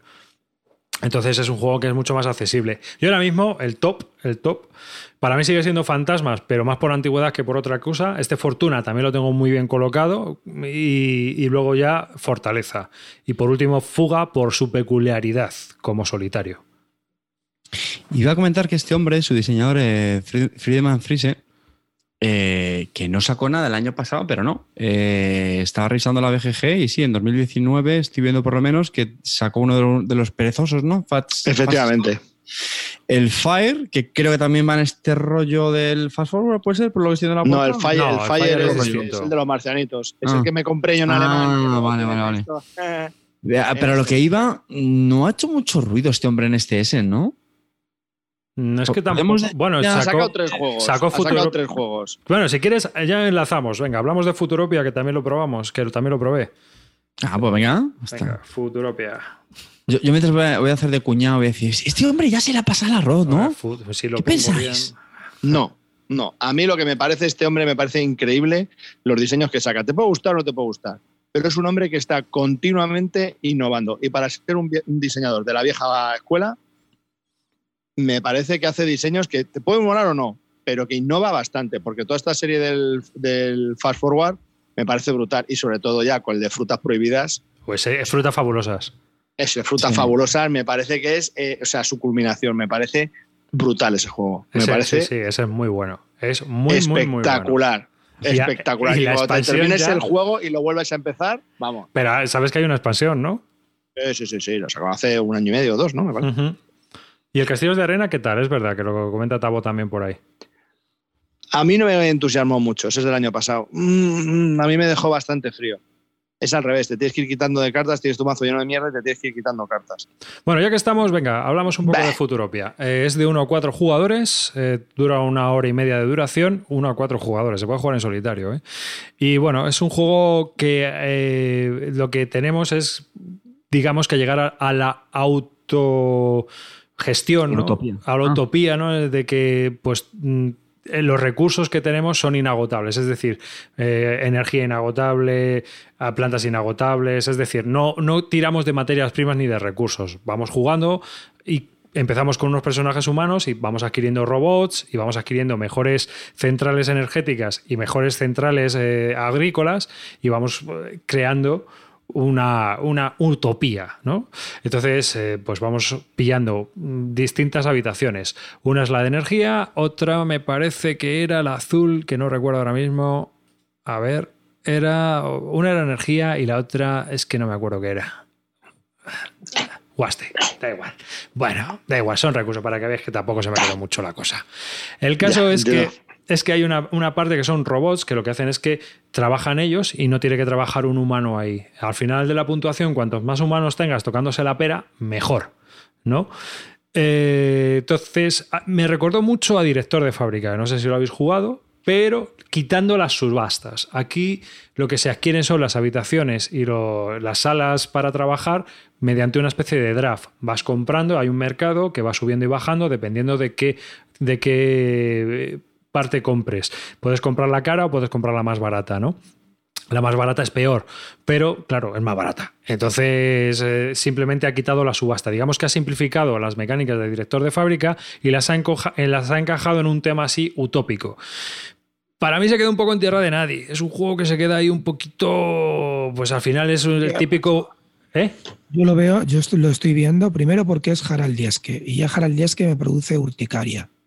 Solamente ver los diseños gráficos que tiene este hombre me produce Horror. picor, picor escrotal. Joder, pues este no es de los más feos, ¿eh? Los tiene más feos. No, no, sí, no, no digo que no. pero- Pero, pero Mira, Clint, ¿ves? Este- esta imagen que está saliendo ahora sí que es de Harald Dieske. lo veo sobre mesa, tío, y veo una, una, una imagen de 25 losetas sobrepuestas con un, con un peón eh, gris sobre él y me apetece entre cero y nada jugarlo, ¿sabes? Ah, es un juego Pero que vas haciendo acciones.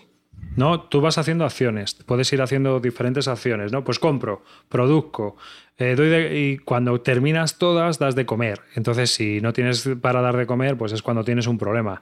Pues tienes que generar energía, tienes que generar comida, eso es, son generadores de comida, generadores de comida y generadores de energía. Y eh, tienes que dar alojamiento a toda la gente, tienes que utilizar robots, los robots consumen energía, es lo que, el típico motor de eficiencia que tienes que hacer y que vas avanzando. Dime, Calvo. Si al final lo que tienes que hacer, empiezas con personas y lo que tienes que hacer es tener los suficientes robots, producir la suficiente energía para que produzcan los robots y la comida se la des a los humanos que se están tocando la pera. Ya está. Sí, O sí. que los robots, energía para tener robots que puedan eh, fabricar comida, o sea, dar luz para las plantas para la comida y que se puedan al- alimentar los tíos y no tener, que no tengan que currar. Ya está. O sea, que los robots hagan lo que te, hagan los, hacen los humanos. Ya está. Este juego ha sido uno de los con los que yo más host- me, me da un ostión, pero serio. Me costó con descuentos 67 pavos. ¡Hala la leche! Espera, espera, que está muy bien de precio. Lo vendí por 25. No había Dios que quisiese el puto juego. Mm, en solitario es una vergüenza. O sea, no, es, no se puede jugar en solitario. Te, te explican, te ponen el reglamento. No es un juego en solitario, aunque ponen de una a 4. Te, estoy, te voy a explicar cómo se juega y luego tú ya sigues si quieres. O sea, no tienes ni que hacer puntos, es simplemente para ver cómo se juega. Horrible. Eh, y, y otra cosa curiosa, empecé a jugar con, no sé si fue a dos o a tres, Y a mitad de partida dije, eh, lo guardo, ¿no? No me gustó nada, nada, nada. Por cierto, se me ha olvidado decir, ¿lo has vendido ya arriba? No, era de Tavo. bueno, entonces que lo den por, eh, que lo den por mala. Entonces, te lo Le- juro. o sea, Tavo le he puesto un 5, ¿eh? A mí me parece mejor. Yo, le, yo creo que le he puesto un 7. Sí, yo le he puesto un 7. Eh, Joder, arriba, no me fastidies. Una berenjena de esas, ¿no? Le pones tú. no, yo, a mí me parece que es un juego que ¿Qué a sería? cierta, Un, un, a cierta un seis, gente. tío, arriba. Es un 6. seis. Mi 7 es un y, y 6. luego, y, luego, y luego es un es súper poco elegante para lo que hace este tío. Que A a, ver, veces hace eh, si cosas antes- chulas. si antes hace hablábamos cosas muy feas. de que Fast Forward es muy innovador y de que Fortuna innovaba, pues este Futuropia es la, la cara de la otra de la misma moneda, ¿no? Es decir, es la cruz. Aquí no innova, está, es un refrito del director de fábrica, donde tenemos que hacer un motor de eficiencia, el tema no acompaña, las ilustraciones son... cha, Es que es todo es un poco... Ah, y luego Es que- ocupa un chorrón de mesa, porque se va alargando, se va alargando, y esto es un no parar. Y la caja es enorme, es como la de alta tensión. Que este diseñador, hombre, decís que innova mucho. Yo creo que la palabra más es, es experimentar. Sí, sí, es, hace es mucho muy experimentador. Copia también de otros juegos, joder, hasta el punto que sacó acordados del copycat, que eso sí que era un refrito de copias de otros juegos. Eh, o sea, a mí es un diseñador que, hombre, yo creo que llama la atención. Mm, Me cayó hace ya bastante tiempo y no me, no me llama eh, a mí. Pero sí creo que, bueno, hay que, hay que seguir teniéndolo en cuenta. Pero eso, yo lo diría más que innovador, innovador. Eso. Hombre, tiene, tiene juegos muy innovadores y muy chulos. Sí, sí, sí. A ver, la- el- lo de Ah, 500 tronco, no es V. Rosenberg, ¿sabes? No es todo colocado. Bueno, que, que V. Rosenberg, cuando hace un abstracto o hace alguna cosa de estas que le da la vena, te saca un bonanza o te saca un password, ¿vale? te saca algo distinto. Pero los típicos juegos de V, que son siempre lo mismo, pero cambiándole las cosas, pues eh, no. Bueno, O sea, pero tú lo has dicho, te saca un abstracto y ya saca el password 17 veces. Bueno, también. O sea, Pues ha es sacado que- un abstracto. Claro, claro, De pero todas que. formas, de todas formas, por ejemplo, yo creo que este hombre, para mí solamente tiene dos juegos, que son Alta Tensión y El Viernes. Todo lo demás pueden ser experimentos que me, me agrada enormemente que los compréis y lo jugáis vosotros, pero yo, a mí me dices, te voy a sacar un, un juego del, del pelo verde y, y creo que me produce la misma sensación que si me dices que te voy a sacar el, el No, pues esta serie de, de Fast Forward está muy chula como filler. Sí. ¿eh?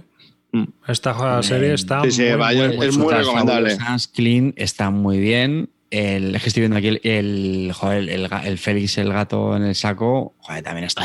Es un juegazo muy serio. Siempre está bien. Bueno, yo al Futuropia le he puesto un 5. Mm, No le cateaste. ¿Y eso Es- qué? bueno, muy bien, muy bien, muy bien, pero no me lo saquen más. Venga, vais, vais. si no hay otra cosa, lo juego, pero preferiría irme a dormir. Sí, vamos. Para hacer un especial de este hombre no es. Así que, bueno, eh, pues esto era un Hemos poco... hecho especiales de nada en nuestra puta Eso, eso te iba a decir, digo. Sí, hombre, de- ¿cómo se llamaba el pavo este? El, de Watch Your Game. De la editorial. Para, mis compañeros de grupo, no, no hemos hablado de un especial de alguien en nuestra puta vida. Dicho lo cual, ¿quién se anima al siguiente juego? Venga. Venga. Yo, esto ya más, más bajo no puede caer. Venga, vaya. Bueno, pues yo quiero hablaros de. Bueno, antes de decir de qué voy a hablar, os quiero dar un consejo. ¿Vale? Quiero dar un consejo. Sierra Madre. No. ¿Nada de eso? No invirtáis Esto es- donde clean. Es, es Vox Populi, pero por si acaso lo, lo quiero dejar manifestado, ¿vale? Yo creo que todos tenemos un miedo de que Calvo pues no, no le echamos mucho a cuenta, ¿no? Yo creo que algo que sea para jugar en solitario. A Clean, bueno, depende del euro, si está inspirado. Amarillo últimamente me tiene muy desconcertado. No. Pero el consejo del día y del programa, y este sí que es en serio, y es que yo tengo un- una práctica, y es que para un wargame, si David Arribas y Celacanto están de acuerdo, y suele ser bueno, eso es, para mí es una compra. Y ese es el consejo que os doy, ¿vale? Estoy hablando del, bueno, W 1815 o Waterloo 1815, que es una... eh, yo lo, lo estábamos comentando antes fuera de antena, ¿no? Arriba me parece, no sé si tú lo llegaste a jugar, ¿no? Creo que lo comentaste hace unos programas. Y, y bueno, pues a mí ya me lo metió un poquito en el, en el radar. Es un, sí, vamos a decir Wargame, porque seguro que alguien que lo escuchará se tirará de los pelos con, las eternas discusiones de si no son buenos o no. Bueno, que todo el mundo coincide en que es un super filler. Ah, lo tienes, ¿no? Efectivamente. Es un, es un super filler, es literalmente dura 15 minutos o 10 o, o 20 y, y- y todo el mundo coincide en cómo es posible que algo tan, tan sencillo pueda darte esa sensación de efectivamente recrear la batalla de Waterloo. ¿Vale? Dicho esto, yo te voy a decir que temas eh, napoleónicos soy bastante ignorante, aparte de otras historias. Eh, pero bueno, no, Si- siempre me llamaba la atención. La verdad es que el- el- la época en Napoleón, la verdad es que es, es también apasionante. Ya sé que estoy con el tema de la historia y hombre, pues el periodo napoleónico es, es flipante. Y total, que me, al final vi que a Rivas creo que le, que le gustó, eh, lo hablé con Daniel Canto y me lié. Hicieron una segunda edición hace poco. En realidad, Y- os, os voy a explicar cómo funciona Carte. Cuando tiene que comprarse un juego y ya, que no, que y no ya seas- ahorra los 5 euros, me pregunta a mí, ¿sabes? Y yo le digo, sí. Y entonces luego va y le dice a Celacanto, Celacanto, ¿este juego qué tal? Y si dice sí, tiene el doble check, es cuando ya empieza a pensar si suelta la pasta o no.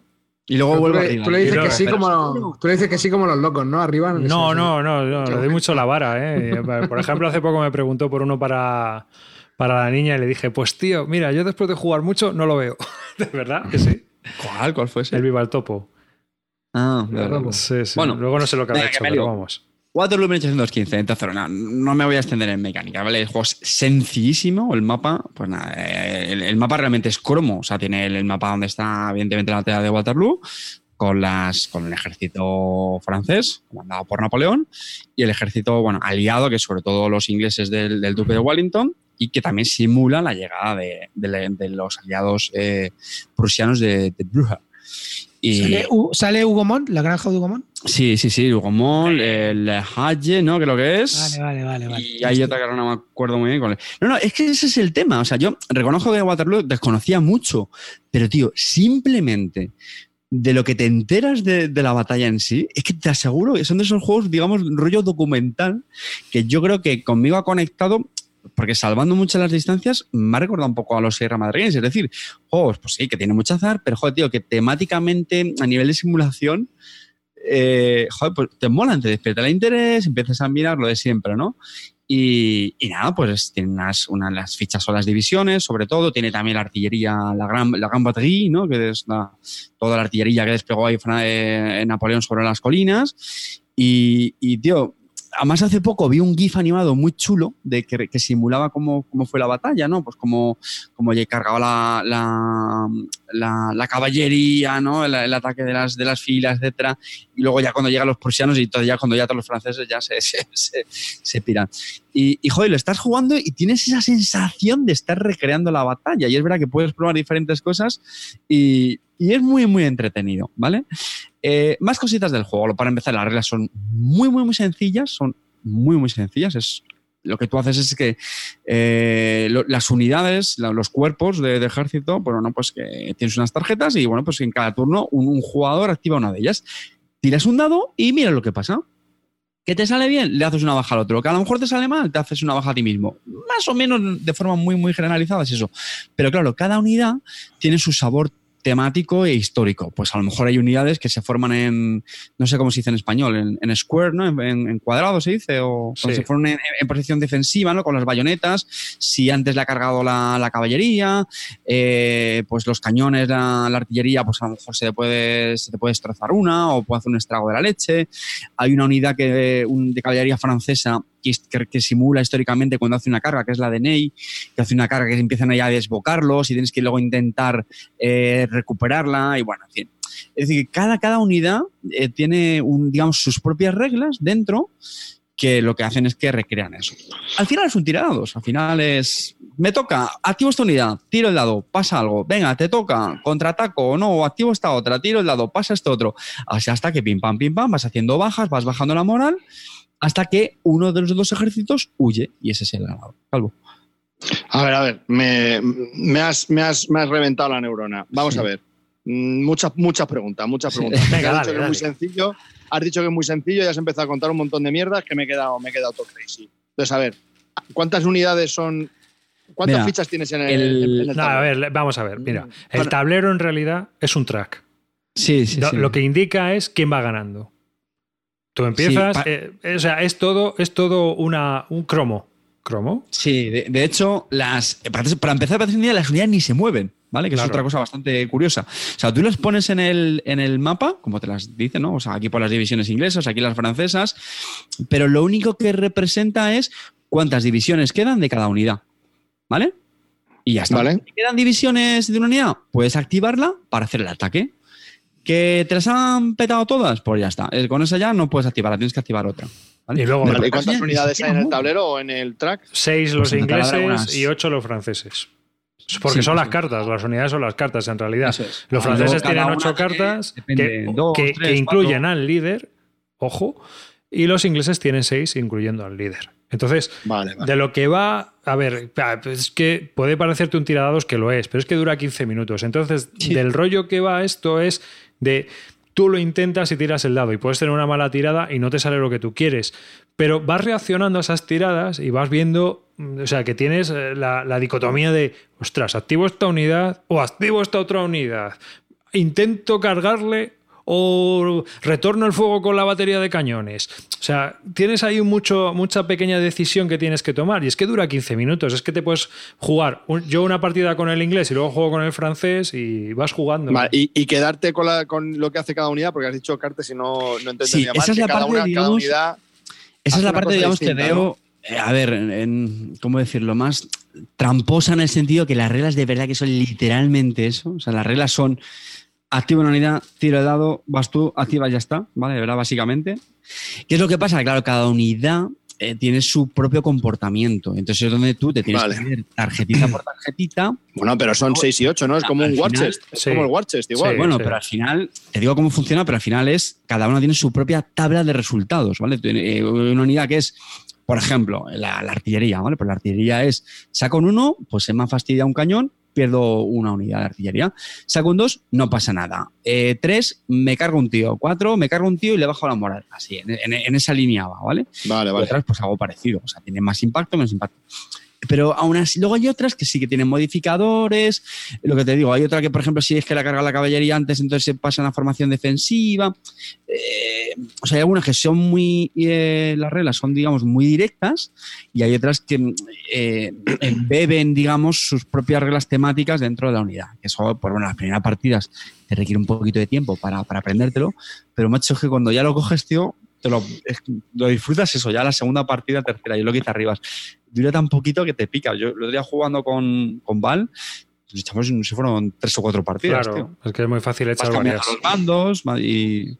Ah, pues déjame probar ahora a mí con el tal. A ver si saco Sí, el sí. prusiano. O sea, es curioso. Es- Pero te varía, te varía mucho con el. No, y yo creo que ese es uno de los eh, talón de Aquiles. Yo creo, ¿eh? Que, a ver, eh, yo cuando juegas muchas veces, pues me imagino que será fácil caer en cierto patrón. También es verdad que depende de las tiradas del lado, y eso, aunque suena un poco es así. ¿Por qué? Porque tú puedes pensar, no, mira, yo como francés, yo voy a, yo voy a salir de artillería, voy a empezar con artillería, ¡pum! ¿Qué pasa? Que como, como la primera tirada se te vaya al guano una artillería, ya la segunda ya a lo mejor te lo piensas. Ya tiras por otro lado, ¿me explico? Ujú. Dime, Pero, hombre, yo creo que cuando, cuando lo tengas muy machacado, que caerás en ciertos patrones, me imagino. Vale, pre- preguntas sin tener ni, ni, ni puta idea. Esto es para dos jugadores única y exclusivamente. Única. Mm, Tiene un modo solitario. Que, que de hecho, yo creo que va en línea a lo que yo decía antes, que al final el modo solitario es lo típico de. eh, tú juegas con el francés y el, el bot es el, es el inglés. Y al final es un, es un árbol de decisión muy sencillo, en el sentido de. El francés tiene ocho bajas, juega a Wellington. El francés. No, venga, pues entonces pasa a la siguiente. Eh, la di- la- Vale. El cuerpo tal ha sido destruido. Sí, haz esto. En- No, pasa a la siguiente. Y al final ya tienes una última decisión. Vale, Más preguntas. Entiendo que por la simplicidad que tiene, tiene el escenario que es y ya está. O sea, no tiene escenario Sí, sí, como Es a- que este, vamos a ver, tío, que el juego es un sobre. Estoy, estoy preguntando, estoy preguntando. Y otra, y otra cosa, y esta yo creo que va a ser para las Rivas más que para ti, Carte, porque creo que tú para, en esto eres nuevo y a lo mejor Carte, eh, arriba nos puede, nos puede iluminar. Este, este mecanismo que, ha- que, han, que han hecho tan sencillo para este juego, entiendo que, que- habrá triunfado, que es, que es muy elegante y, y que, y que mola y puede atraer a mucha gente dentro de lo que es la afición de los Wargames. ¿Se ha utilizado este mecanismo para otros o se tiene pensado utilizar esto para otros, otras guerras, otras cosas? o- Creo que tenían pensado sacar más en esta línea, pero todavía no han sacado ninguno Sí, más. hay anunciado, No, yo lo estaba bicheando. eh, uno, ¿no? el, mil- el Helsinki 1918. Es la intervención alemana en la guerra civil eh, finesa. Finlandesa. Sí, bueno, pero es algo muy Ay, localizado. para Sí. ¿qué tipos de, y, qué- eso- y esa es la, la siguiente pregunta. ¿Y qué te- tipos de conflictos tienen que ser para que den pie a este tipo de, de- de juegos? Bueno, yo lo pueden hacer casi de. ¿O se no. puede hacer para todo tipo de... tiene que Hombre, ser una, batalla muy con- configuración? sobre la escala. Una batalla... La escala yo creo que tiene que ser a este nivel. porque Batalla- es que- Batallas de línea. sí, sí, sí. Es que si no, no tiene lógica. O sea, aparte, tú piensas que las unidades no se mueven. ¿Vale? Sí, sí, Que no, no, este- por eso, por eso que está, no sé, que a lo mejor es un sistema que solo se puede utilizar para, para un determinado Ah, tipo de, batalla. Es un juego muy abstracto, ¿vale? Diríamos que minimalista, como dice Murdo Kitty, y y lleva razón en el chat, es un juego muy minimalista. Y lo que comenta él funciona porque es muy abstracto. A ver, el tema está, eh, veréis, eh, si te metes en el mundo de los napoleónicos, el mundo de los napoleónicos tiene un problema, y es que nadie se centra en un reglamento o en un juego de mesa y todo el mundo le gustan los hiperdetallados. Y el problema del hiperdetalle es que al final es tan detallado que no es nada realista. ¿No? Y aparte de que consume un montón de reglas, mini reglas, cromo, porque también eso es algo que le gusta mucho a veces al jugador napoleónico, ¿no? Todo ese detalle, ¿no? Si el artillero de la batería de Francia llevaba el chaco bien colocado y le caía bien sobre la ceja en el momento de mirar hacia donde estaban los ingleses para apuntar. Si el artillero que disparaba estaba mirando a Cuenca o estaba mirando, o sea, hay un montón de detalles en ese tipo de reglamentos que flipas. Al final se va pervertiendo la batalla y no se, no se consigue. Yo la verdad es que todos los napoleónicos que he visto que han funcionado son más abstractos. Y eh, este funciona muy bien porque es muy, muy simple, muy, muy abstracto. Podríamos hablar de comparándolo con el de Columbia Games, ¿no? Que también es la batalla. Que también es muy conocido. Eh, La última, sobre todo la tercera edición, que es de lujo. El problema del de Columbia Games es que al final está un poco sobre raíles y aunque es más complejo, resulta que no es tan dinámico. Al final se resuelve todo en una gran batalla táctica y le falta una profundidad operacional que no tiene. Y claro, es que la batalla no la tiene. O sea. ¿Mm? Y, y ya por último, eh, eh, ¿cómo de fácil es conseguir este juego y qué precio? Pues mira, eh, justo acaban de hacer la segunda reprint. Bueno, no, es, un- es un- una reedición porque lo han, mejorado un poquito. Creo que antes era en bolsa zip de esta, ahora es cajita. Ojo, la caja, no os esperéis nada de primera calidad. ¿eh? La caja es puro eh, cartulina. que Han hecho una caja con ella. A mí me parece muy, muy cookie, la verdad. El tablero igual, el, tablero es un cartón doblado, literalmente. Eh, y las reglas igual, es otra cartulina doblada que las reglas son una pasada. ¿Las son figuras? páginas. No, son las típicas eh, barritas, estas eh, palitos de madera, como los Vale. caminos del Catán. Vale, vale. Me, me pregunta- Eh, preguntan. eh, pa- sí, Yo pagué 32 euros encargándoselo directamente a la editorial finlandesa con los gastos de envío y todo el rollo, ¿vale? ¿Cuánto Pero has dicho? 32, o- 32 euros. Vale. Hombre, para la producción que tiene caro, pues bueno, un poquillo. Pero en tiendas online, eh, el otro día lo vi porque preguntó un. Sí, un- estaba en por veintitantos, ¿no? por 22 euros, que me parece un regalazo, en serio. Solamente por lo que te enseña de la batalla este juego, de verdad que 22 euros, tío. Vamos, yo, yo estoy contento, habiendo pagado 32 euros. eh, a mí ya me compensa, de verdad, en serio. Preguntaban, preguntaban en el chat qué es el cromo. El cromo es toda regla o, o, bueno, mecánica que se añade para dar una narratividad histórica o para darle más tema al conjunto del juego. Por ejemplo, que Napoleón le entre en la batalla original a Napoleón, le entró un dolor de tripa y tuvo que ir a hacer de vientre y desapareció 20 minutos. Y entonces durante ese rango de tiempo las unidades quedaron descolocadas. Pues eso a lo mejor lo reflejas con una regla en la que si sacas un 6 cuando está activado Napoleón es que le ha entrado el dolor de vientre. Eso, eso es cromo. Ah, o- una cosa muy importante, antes de que se me olvide, ¿vale? Y también por poner eh, pegas al juego. El juego viene con erratas. eh, lo digo porque si alguien lo está escuchando y se hace con alguna copia, eh, son erratas gordas. Son erratas gordas porque fijaos que los componentes de este juego son mm, muy básicos. Bueno, pues vienen con erratas y vienen en las tarjetas de las unidades que importan al resultado de las tiradas. Pero bueno, pues si accedéis o bien a la web de la, de la editorial o busquéis por Manda narices que la primera Sí, edición salga bien y la segunda tenga ratas. Sí, tío, es. eh, del- creo que han dicho que las van a. eh, que las van, a las van a enviar corregidas, pero insisto, ¿vale? Pues alguien se hace con una copia de segunda edición, pues que la busque. Entonces, bueno, es, es lo que digo, en algunas son el resultado, si sacas el 5. Durante mucho tiempo el juego no estuvo disponible y bueno, nosotros pasamos por así de privy eh, una versión print and play para que la gente pudiera jugar, ¿no? Pero yo os recomiendo adquirirlo porque por 22 euros, la verdad, una vez que esté corregido y saque la, la versión corregida, esto, si quieres conocer Waterloo, es una forma de leerte el libro en 20 minutos, ¿eh? O sea, que, que es así, y ver la historia, parece un documental, estaba súper chulo, además tomas decisiones, que es lo más guay, y te picas con el otro, ¿no? Y ah, pues ahora voy a hacer ser yo el francés, a ver si te pillo. O sea, que es un juego que, que para echar un ratejo, para las típicas pausas del trabajo con tu compañero jugón, está genial, ¿eh? Oye, lo que he visto es que el Helsinki este, estoy aquí en la web de estos tipos. El 1918, ¿no? Sí, el Helsinki 1918, Playing Time 240 minutos, chavalote. Entonces eso no va a ser, no va a ser de la misma época, Igualito es que los Coño, 15 ¿qué ha ¿eh? pasado? porque no será el mismo sistema. Clint Barton. Hostia. Si está Pues ahí, no, a mírale. ver, no debe, no, no debe ser Oye, el Clean, ¿a que te lo he vendido? la verdad. Lo tuve y lo vendí. Yo lo he jugado. Estáis dando una noche entre tuve y lo y A ver, esto. lo que te quiero comentar. A mí es un juego que me parece que sí que es verdad que tienes una sensación de. Bueno, si sabes un poco cómo va la batalla, sí que es verdad que te la recrea, pero en realidad es el típico juego que no voy a jugar en la vida, ¿sabes? No. Lo he jugado dos o tres veces, digo, vale, está bien, ya sé cómo va la batalla, no tengo problemas. Y sí que es verdad que estoy muy de acuerdo contigo en muchas cosas, pero no es un juego que, que vea para mí. Y dicho esto, sigo diciendo que sí, que, que me parece increíble que un juego que en 15 minutos te recree una batalla, te recree. Vamos a ver, que te haga, que te dé una idea de cómo fuera la, de cómo fue la batalla. eh, me parece eso un ejercicio didáctico bastante apreciable y Mm. precio, pero lo vendí.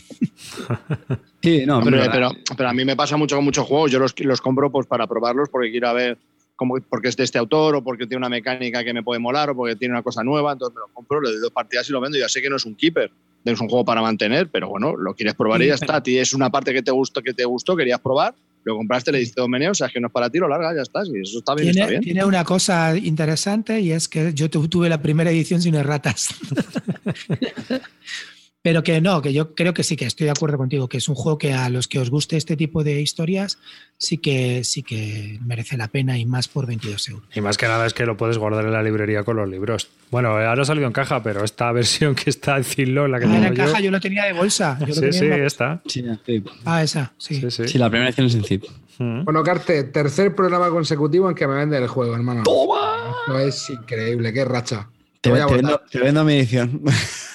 En realidad se lo vendí yo, amarillo. Me debes una. Yo quiero seguir, yo quiero seguir, yo quiero seguir, que quiero ver cómo se duerme Clean. Y vas Venga, a- ya está, está, ya está aburrido. ¿Cómo me mola? ¿Cómo me mola verle esa cara de sufrimiento? Pero, pero deja al, al clinito que hable él, ¿no? Si tú ya. Ah, de que le den, pues yo qué he dicho. Bueno, sí, para lo que voy a aportar. Vale, vale, pues venga, Clean. No, no, habla, habla, si me da igual. Yo hab- hablo Sí, yo. voy a-. Voy ser rápido. Voy a, si es que lo tuyo es lo mejor del programa, entonces lo dejamos para ti. Eh, bueno, y antes de contaros del juego del que voy a hablar, quería comentaros que en el anterior programa, en mitad de, de una, de un esto que cambiamos de entre cortinilla y cortinilla hablando de, de juegos, le pregunté a las Rivas una pregunta de, del, oye, el, el, el, el Wargame este, el Combat, este de Compass Games, ¿qué tal es? ¿Le puedes echar un ojo? Las, no, pues no sé nada. Bueno, pues le puedes echar un ojo porque me interesa. Vale, eso fue hace dos semanas, el lunes por la noche. Martes a las diez y media ya lo tenía pillado. ¿Quién la tenía pillado? ¿Tú arribas? Yo, yo, yo, yo, yo. Encima he pillado dos copias. Que le, le he dicho a la arriba, le dije a, a las 11, le dije, eh, eh, Arribas, eh, no hace falta ya que miren, que ya da igual. Llegué a la oficina al día siguiente cal- caliente, joti, joti. Me meto, empiezo a leer todos los escenarios, la gente que estaba poniendo ahí en Twitter cómo va, es súper como si tú contas una historia. Bueno, me puse cachondísimo, vi las reglas, me parecieron bastante asequibles. Hace- tiempo que no juego War- Wargames, pero me recordaban a esos Wargames clásicos que son fáciles de leer, que todo me sonaba y dije yo, hostia, voy a triunfar like de Coca-Cola. Y dije, pa' adentro, llamé a mi dealer y le dije, ¿lo tienes? Sí, pues espérate un momento. Joel, esto está aquí muy caliente. Y me dijo Joel, venga, para adentro. Y ahí estoy, dos copias. Eso sí que creo que es el second print y no sé cuándo van a venir. Pero bueno, es igual, lo tengo ya prepedido. Dime, Carte. ¿Y, y no preguntaste a Celacanto para asegurarte? ¿De qué? Joder, pues la, la opinión del Wargame, macho. Ah, mira, pero yo soy un loco de la cosa. Yo eh, dije, buah, 125 euros, como estos, vámonos, ahí lo estamos. Oye, Eh, una cosa, estoy viendo 120 a 360 minutos, pero vamos a ver, ¿Cuál? 360 minutos. Hombre, claro, si juegas un campañolo, pues tendrás ahí el, el mapa ¿Pero ¿De qué me desplegado. estás Si es en de solitario. Claro, si es en solitario, tronco, pues durará lo que tenga que durar la campaña, ¿no? Pero que, que- que van seguidos, tío, que, que- que tienes una tropa de 12 personas y vas eligiendo distintos tíos para de- distintas misiones y va, pues como los típicos juegos de Wargames estos así, que la primera misión es muy sencillita, te van enseñando cosas, luego vas incorporando más cosas, bla, bla, bla, cada vez vas teniendo la tropa so- se hace más grande, a lo mejor no juegas con todos los 12 en todos los... y te vas enfrentando a situaciones contra los alemanes. Tío, es que el concepto mola un montón. A tío. ver si parece el comando, ¿no? Parece el comando, tío. Buah, tío, es que encima se puede narrar, tío, lo que te está pasando. Vamos, madre mía. Yo es que no quiero más. Me, me he emocionado, estoy súper hoti. Ya no lo puedes comprar, ¿eh, Clint? Que te veo con cara de. No, no. Estoy mirándolo, pero quiero decirte, es en solitario, está bien. Pero Sí, sí, yo, sí. ¿cuánto, ¿cuánto dura un escenario? 60 minutos, 90 los primeros. Es que a mí lo que me da pereza, tío, ya estoy viéndolo, todo, todos los hexágonos. Tío, eso te tú, los tú no, puntos de tú no. control. Espérate, espérate, espérate. El- No te La carretera que seguro que te mueve más rápido si es por carretera, por camino menos. Ya me conozco toda la historia esta, si es que ya os conozco a todos. Si es que es un juego de control de mayorías. Súbete ahí, controla esto, ya está, y aguanta, ¿no? Vale. Sí, sí, es lo mismo de siempre, ¿no? Mover cubitos de un lado para el otro, no, no, venga, vale. Bueno, te digo. Venga, que Ya, te te, he cantado lo que he visto. Por carretera seguro que te mueven más. Por el camino. Hombre, sí, pues, sí, por un camino de cabra se Sí. mueve por menos. las piedras son inca- No. las piedras serán infranqueables. Estoy viendo. Si, si defiendes desde la, casa. No, sé, llámame loco, llama- llámame loco. Si hay una piedra enorme y vas con el tanque, a lo mejor es infranqueable. Claro. Pues a lo mejor sí, no sé. Si te mejor una montaña. Estás desde la casa sea- más uno de cobertura. Si el tanque está en la ciudad, pues menos de cobertura. La misma mierda. el tanque está dentro de la casa, ya no hay casa. Claro, claro. claro. La vaca da más comida que la gallina. Si procesas la vaca, te da más comida. Bueno, bueno, si es que luego sois, lo- sois vosotros los, los wargameros los que os metéis con los eurogamers. Pero la leche. una, cosa, no, a, a vosotros nos preocupa esta última tendencia que hay entre los Grognars en Twitter. a mí es que me preocupa, porque últimamente están cogiendo la, tendencia que están cogiendo los influencers Eurogamers de cada dos semanas con la novedad pimplársela para adentro y jugarla y sacar las fotos, ¿no? Y a ver, yo veo un problema en esto, y es que los Wargames no tienen mm, 12 o 16 páginas de reglas. O sea, estamos hablando de que hace dos semanas era el Neski, esta semana no me acuerdo cuál es, pero que cada. El W1815, que bueno, vale, es estragable, y la semana que viene se puede enseñar otro, pero como sigamos así, a alguno le va a implosionar el cerebro. Contra Pues, este estoy un poco, pues, eh, que, pues estoy un poco caliente con el Nevsky también. Es ¿eh? que tenía una pinta de puta ¿Tiene- madre. Lo único que le mataba era. arriba? Tengo ¿Tienes miedo, tengo miedo. Sí, sí, tengo miedo. ¿No puedes aguantar el ritmo que llevan otros? No, yo ¿Eh? ni de coña, vamos, yo ni fumaba. Además, ya, te- Oye, estoy viendo una foto del combat de un tío con un láser rojo mirando la línea de. la- Es con el LED, tío, con el LED de la pinza de arriba.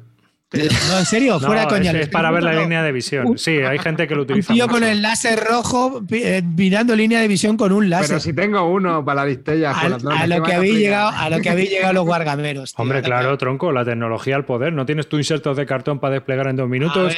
Pues con la Os línea habéis de. pasado la vida, os habéis pasado la vida con mapas de papeles, metraquilato encima y con y con cartas que son medio media hoja de papel y ahora os pasáis al láser. Venga. A ver, yo del Neski, esperaos al Almorávides, que es más de lo mismo en España y más largo. O sea, sí, si el Neski la campaña dura 12 horas, calvo, que se la- por lo menos que dure dos días, tío. Hombre, hombre, ya estoy, ya estoy, ya estoy. Ahí, a full. Ya me lo has vendido. Que hombre, yo eso lo veo para grupos de juego de Vuelvo a, club. vuelvo, a hacer, vuelvo a hacer la misma pregunta. Eh, Arribas, ¿qué tal el Nevsky? A ver, a mí yo tengo un ¿Has, problema has con él. oído algo? Yo con el Neski tengo un problema. El problema que tengo con el. Neski es. No, no, no, no te lo pilles ni de coña. El, el problema que tengo con el Neski es que, primero, es una batalla de una guerra en una época que a mí no me interesa. Y yo siempre digo, cuando se, se recomienda Wargames, pilla cosas que a ti te, te interesen jugar. A mí me la suda el tema, así como todos los euros y como todos los Wargames. Pues, Yo lo tío. que quiero ver como mala mecánica, porque he visto que son cosas distintas. Hay, no sé, me, me ha molado. Ya, pero No, no, no me voy a entrar, que bastantes mierdas tengo y encima hoy me acabo de ir a casa de Tabo a dejarle siete juegos y me he venido con tres suyos para probar. pues, o sea, pues, Como tengo pocos ¿Sabes para que, el Nevsky, solitario- ¿Sabes que el Nevsky no es recomendado para solitario, no, Calvo? Sí, sí, sí, sí. Pone, ves a 2 y recomiende y luego 40 y no recomiende 60%. Pues ya está, ya, ya te han hundido, Javi. Tienes que buscarte un amigo. Lo que no te- siento, mírate, mírate los resultados, no te estoy mintiendo. ¿eh? Y además mañana es martes, Calvo. Saldrá crema nueva en Kickstarter. Mañana es martes chungui. Oye, yo, yo voy a hacer una pregunta a Javi antes sobre el combat que me ha dejado intrigado. Eh, ¿Por qué te has comprado dos copias? No, una es de una Yol. para Yol. Porque una es para Yol, si lo he Ah, dicho. Mira, ya, este. bueno. yo qué sé. Estás atento tú también, ¿eh? No, joder, Sí. escúchame yo. Has, has aprovechado para ir al baño, ¿eh? Ya lo he dicho dos veces lo de Yol. Pero sí, no sé. Yo el Nesky eh, he leído mucho sobre él y hay gente Joder, que le es que está la- gustando el La tema. temática, tío. pff, Pero- madre Claro, mía. está una cruzada de los teutones contra los rusos. Pues chico, a mí la verdad me da un poco igual. Si fuera otomanos o si fuera un tema que me pillara más mediterráneo, pues sí, a lo Eso es, mejor. tío, eso es. Pero ya me pilla allí en el norte, pues a mí no Joder, me. las Calvo. cruzadas de las cruzadas Calvo. son brutales. ¿Qué? Pero, Calvo, ¿tú conocías ¿quieres, esa Calvo, cruzada? ¿quieres que te ponga palote? ¿Quieres que te ponga palote? ¿Más? Joder, pues estoy ya. A ver. Venga, dime. Firefly Adventures. ¿Vale? Lo escuché, lo Te escuché. lo vi a el ver, otro día, la caja roja esa que tienes. Sí, os voy a escuchar, te voy a comentar. Lo escuché en un programa de sobre solitarios que se llama Solo en Balda, que la verdad que está bastante entretenido. A mí me te lo recomiendo, Calvo. Es un programa, es un podcast bastante, bastante entretenido. Solamente hablan de juegos en solitario y lo habían recomendado mucho este juego que se llama Firefly Adventures y lo pillé porque lo vi de oferta. Bueno, antes estaba más barato, pero ahora estaba de oferta en Amazon a 41 y lo pillé.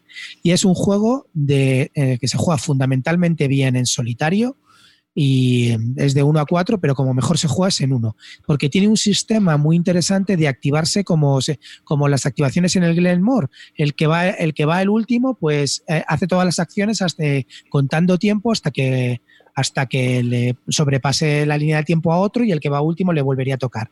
Y con eso es, eh, hace que puedas jugar perfectamente en solitario.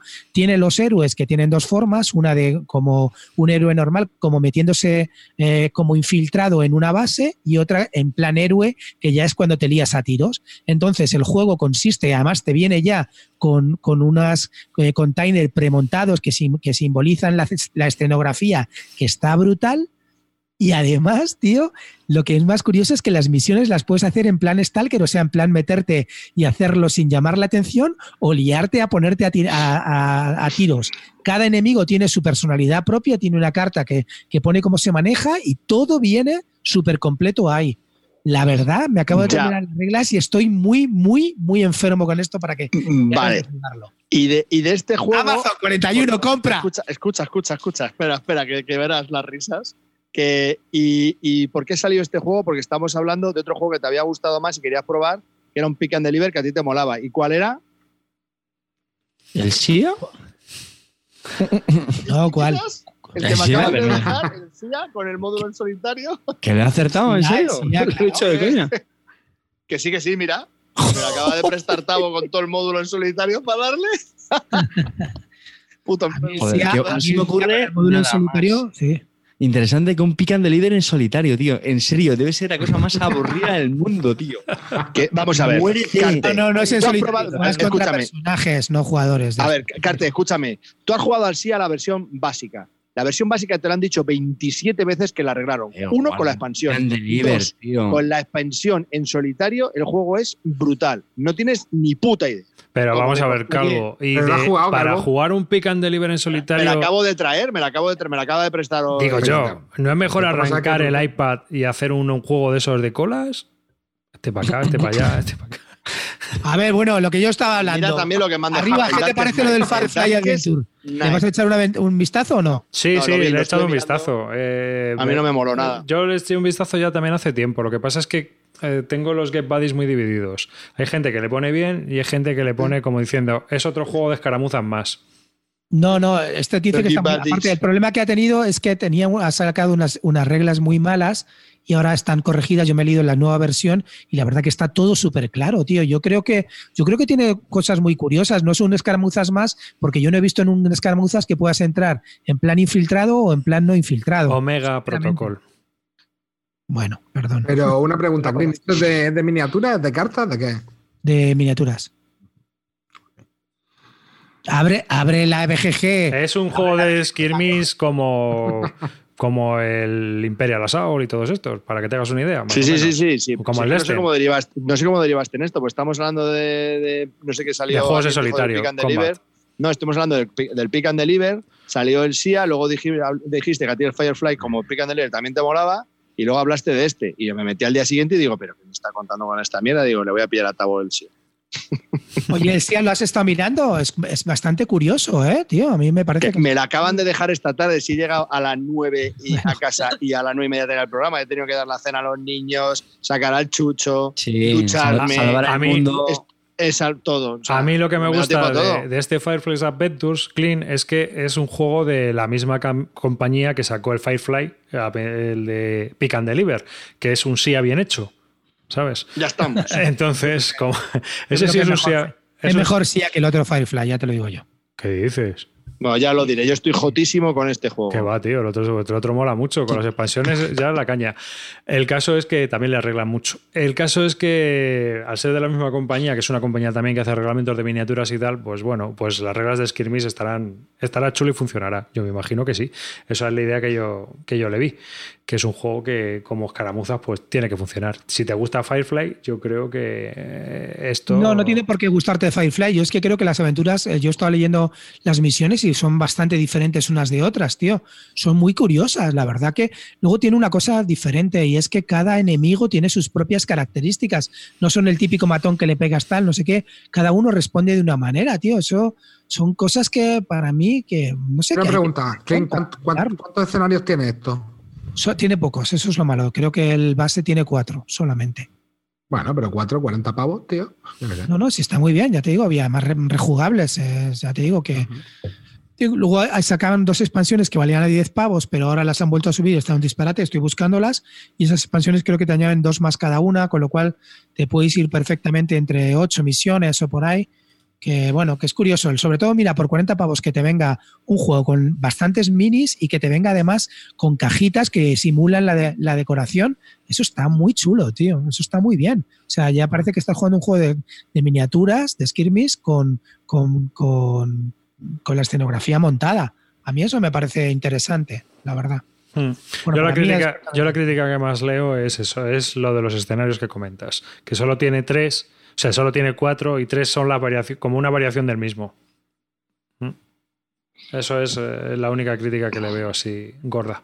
O sea, sé que el base es un poco corto. Y ya. Eso es lo que leo. Bueno, que yo he venido aquí a hablar de mi libro. Yo he venido a hablar de mi libro. Bueno, y Clint se ha adueñado de. No no, hablas coño, de- habla de combat, habla de combat, perdón. Que no iba a hablar que de combat. Yo estoy un poco perdido ahora, ¿eh? Sí. Clint sigue durmiendo. Venga, tú sigue durmiendo. Voy a hablar- Amarillo, háblanos del, de No, no, otro no. Sí. Venga, Venga. ahora, ya está. Venga. London, segunda edición. London. Juego 2017 De Martin Wallace, de 2 a 4 jugadores, reimplementación de su juego de 2010, me parece. Que el mismo London. Vale. Eh, las diferencias con. Bueno, el de qué va London es eh, desde el gran fuego de 1666.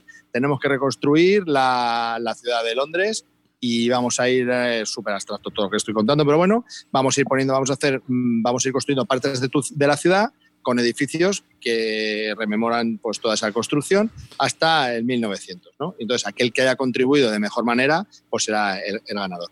¿Esto cómo se consigue? Pues eh, tienes una serie de cartas que vas eh, consiguiendo y las vas bajando en tu, en tu, delante de ti. Entonces, por cada carta que bajes de un color, tienes que descartarte de una carta de ese mismo color. Y algunas cartas, pues tienes que pagar un coste y las vas bajando. Y en, y en otra acción, si quieres, es como un turno. Y en otro turno, lo que puedes hacer es activar todas ellas. ¿Activar qué quiere decir? Pues que te van a dar eh, pasta o punto de victoria o, en fin, una serie de cosas y algunas cartas que cuando las activas las pones boca abajo o las dejas boca arriba porque no es necesario, otras las, las tapas porque te dan, tantas, te dan tanto beneficio que las tienes que poner boca abajo. y te puntuarán al final de la partida por los puntos de victoria que dé cada edificio. ¿no?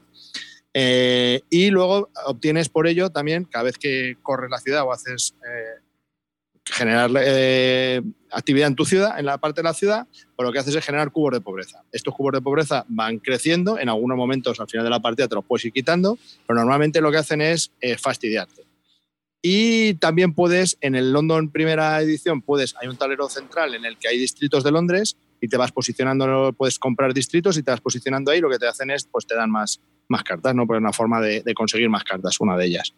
Y bueno, básicamente así lo explica al final de la partida, pues gana el que más puntos de victoria tenga. Y hay una cosa muy curiosa con los cubos de pobreza. Todos se quitan los cubos de pobreza que, eh, del que menos tenga y los que se hayan quedado con cubos pues van a puntuar en un track en, negativo, no te tienes que quitar eh, pues esos, esos puntos de victoria en negativo. También tiene un sistema de préstamos a lo Wallace muy curioso, en el que pues si no tienes, tienes que comprar, tienes que coger un préstamo y en la primera edición tienes que pagar un interés y en esta segunda, al inicio de tu turno, si tienes el préstamo, pagas. En el otro era al final del turno. La diferencia también con la segunda edición, en lo del tablero que os he explicado de los distritos, es que ahora ya no hay tablero central, sino que tienen solo unas cartas que puedes ir comprando, adquiriendo y solo son para ti. A medida que vas comprando una carta, pues va saliendo otra. Eh, bueno, ya os he explicado básicamente qué es el juego y las diferencias que hay entre la primera y segunda edición. Eh, cosas que me encantan de este juego. Esta segunda edición está hecha por Offspring Games, en, castellano está hecha por Maldito. Eh, la edición es espectacular. Las cartas son brutales. Entre los miligramos que tiene de, dureza, o como se diga eso arriba, tú sabrás. Gramaje. El gramaje es brutal. Tienen, son espectaculares en cuanto al diseño. Tiene unos colores muy bonitos, colores pastel, cada carta, con unas imágenes preciosas. El acabado de las cartas también mola, tío. Es que es brutal. O sea, tiene un arte. esa foto que estás poniendo, estoy viendo las fundas que no son premium y me está dando de entera. Cambia la foto, por Dios. yo me compré las fundas premium para este juego. Es brutal. Este juego es espectacular. La que de componentes ha salido bastante, bastante bueno. De precio está bastante bien también, por cierto. Así que si hay alguno que esté interesado. Y es un euro durete. Es un euro, para mí me parece que es exigente y light no es para muy jugones, tampoco, o quiero decir que no es de nivel experto, pero es un juego que durante una hora, hora y cuarto vas a estar bastante, bastante entretenido. Porque una de las decisiones que tienes que tener es cuántos montones vas a formar delante de ti bajando edificios. Cuanto más tengas, más pobreza vas a generar, pero más acciones puedes hacer. Entonces, no sabes nunca cuánto es el número óptimo. Tres es poco, seis es mucho, en cuánto me quedo, no sé. Esas decisiones pues van en función de las partidas y a mí es un juego que me entretiene muchísimo, es uno de mis juegos favoritos. No tenía mucha ilusión con comprarme la segunda edición, pero cuando vi el arte, y aparte que es Wallace y es London, que mola un montón, dije pues para, para allá. Eh, no lo he jugado tanto como para saber si me gusta más con tablero distritos o por carta los distritos. No tengo muy claro todavía qué es lo que prefiero. Pero sí sé que me deja unas sensaciones muy similares, de tiempo es prácticamente igual, las reglas son las mismas, y bueno, me sigue pareciendo muy fresco. Me quedo con la segunda edición más que nada por el arte, porque es bastante bonito. Y bueno, no sé qué opiniones tenéis los demás sobre, sobre el London. Yo, vamos a ver, yo he probado las dos. He jugado más a la primera que a la segunda. He de decir que a mí la primera, aunque he jugado varias veces, me parece basura infecta, sobre todo el tablero, el tema. Y es que, ¿por qué? Porque he jugado la segunda edición y el juego funciona muy bien. Está muy bien engranado lo han desarrollado, han quitado el tablero que no servía realmente casi para casi nada y funciona todo, vas al turrón con las cartas y es un juego de cartas muy exigente y muy duro. Vete a hacer puñetas. La primera edición arriba. es una bazofia. La segunda edición es un pasote en cuanto a... Sí, sí, tío. Yo la primera la tengo un 5. En serio. O sea, lo tengo la, nota más baja que la tengo. Y en cambio, esta me gustó bastante, ¿eh? Me gustó bastante. Me parece un juego que lo han clavado en el prácticamente lo mismo. Arriba, yo, yo, soy bastante cortito para ver las diferencias entre cosas y tal y cual. Yo simplemente juego por sensaciones. ¿vale? A quitar los distritos, tío, han quitado una mecánica que sobraba. La gente ya me conoce con estas cosas que yo, las, las, reviews que hago de juegos, pues son un poquito así, de aquella manera, ¿vale? Pero, ¿me puedes explicar en serio, ¿qué ha cambiado en cuanto a la dinámica de las cartas? Pero sí, no, porque, porque el tablero lo que hacía era ralentizar el fluir del juego de cartas, que al final es lo que es el juego. El juego son las cartas. Y el tablero Era obstáculos que tenías ahí en medio. Al fin- o sea, no estaba bien desarrollado, tal y como lo han hecho en la segunda edición, con esas cartas grandes de distrito, es que lo han clavado. Lo han A ver, clavado. A, a mí me gusta Pero más si la, la segunda, mecánica- pero vamos, de basura infecta a un juego Basura de madre, infecta. O sea, te, La primera no fluía, tío. no fluía Y ahí. tenía, y tenía entreturno, o sea, era un sí, juego. casi lo mismo. Lo- pero, o sea, pero es lo mismo. Pero es que es lo mismo arriba, es, que No es lo mismo. No el es lo mismo. Este es muy. No, no, no, para nada. Yo creo No que es. Creo que ha sido todo un acierto quitar el tablero. Pero todo un acierto.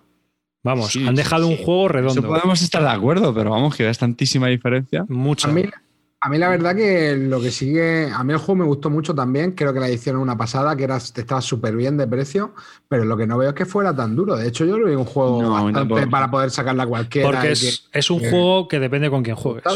Si No, juegas. para es, cualquiera no. es como si Pues, juegas, es, que es como si juegas al dorado, que te dice la gente, pues vaya mierda de juego. Es que a lo mejor has jugado con gente que no ha sabido jugar y apretarte.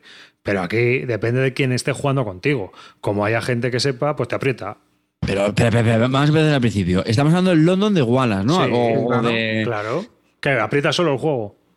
¿Que, que es un No, euro medio? ver, no, euro medio ligero, medio, no jodas. un segundo. Pero es que aparte dices, que depende con que lo juegues, pero si de hecho es un juego que, tam- que tampoco tiene mucha interacción. O sea, es decir, no es un juego donde los rivales te pueden destrozar ni. Anda, Vamos a ver, el juego es muy claro. Si yo juego contra ti, que has jugado 300 partidas, a lo mejor me sacas 30 Eso. puntos. Da igual, pero no, pero no te estoy pisando el cuello como pasa en otros A juegos, ver, macho. yo, lo- yo- yo lo que sí, tiene creo mucha exactamente. y te pueden dar tortas por todos lados.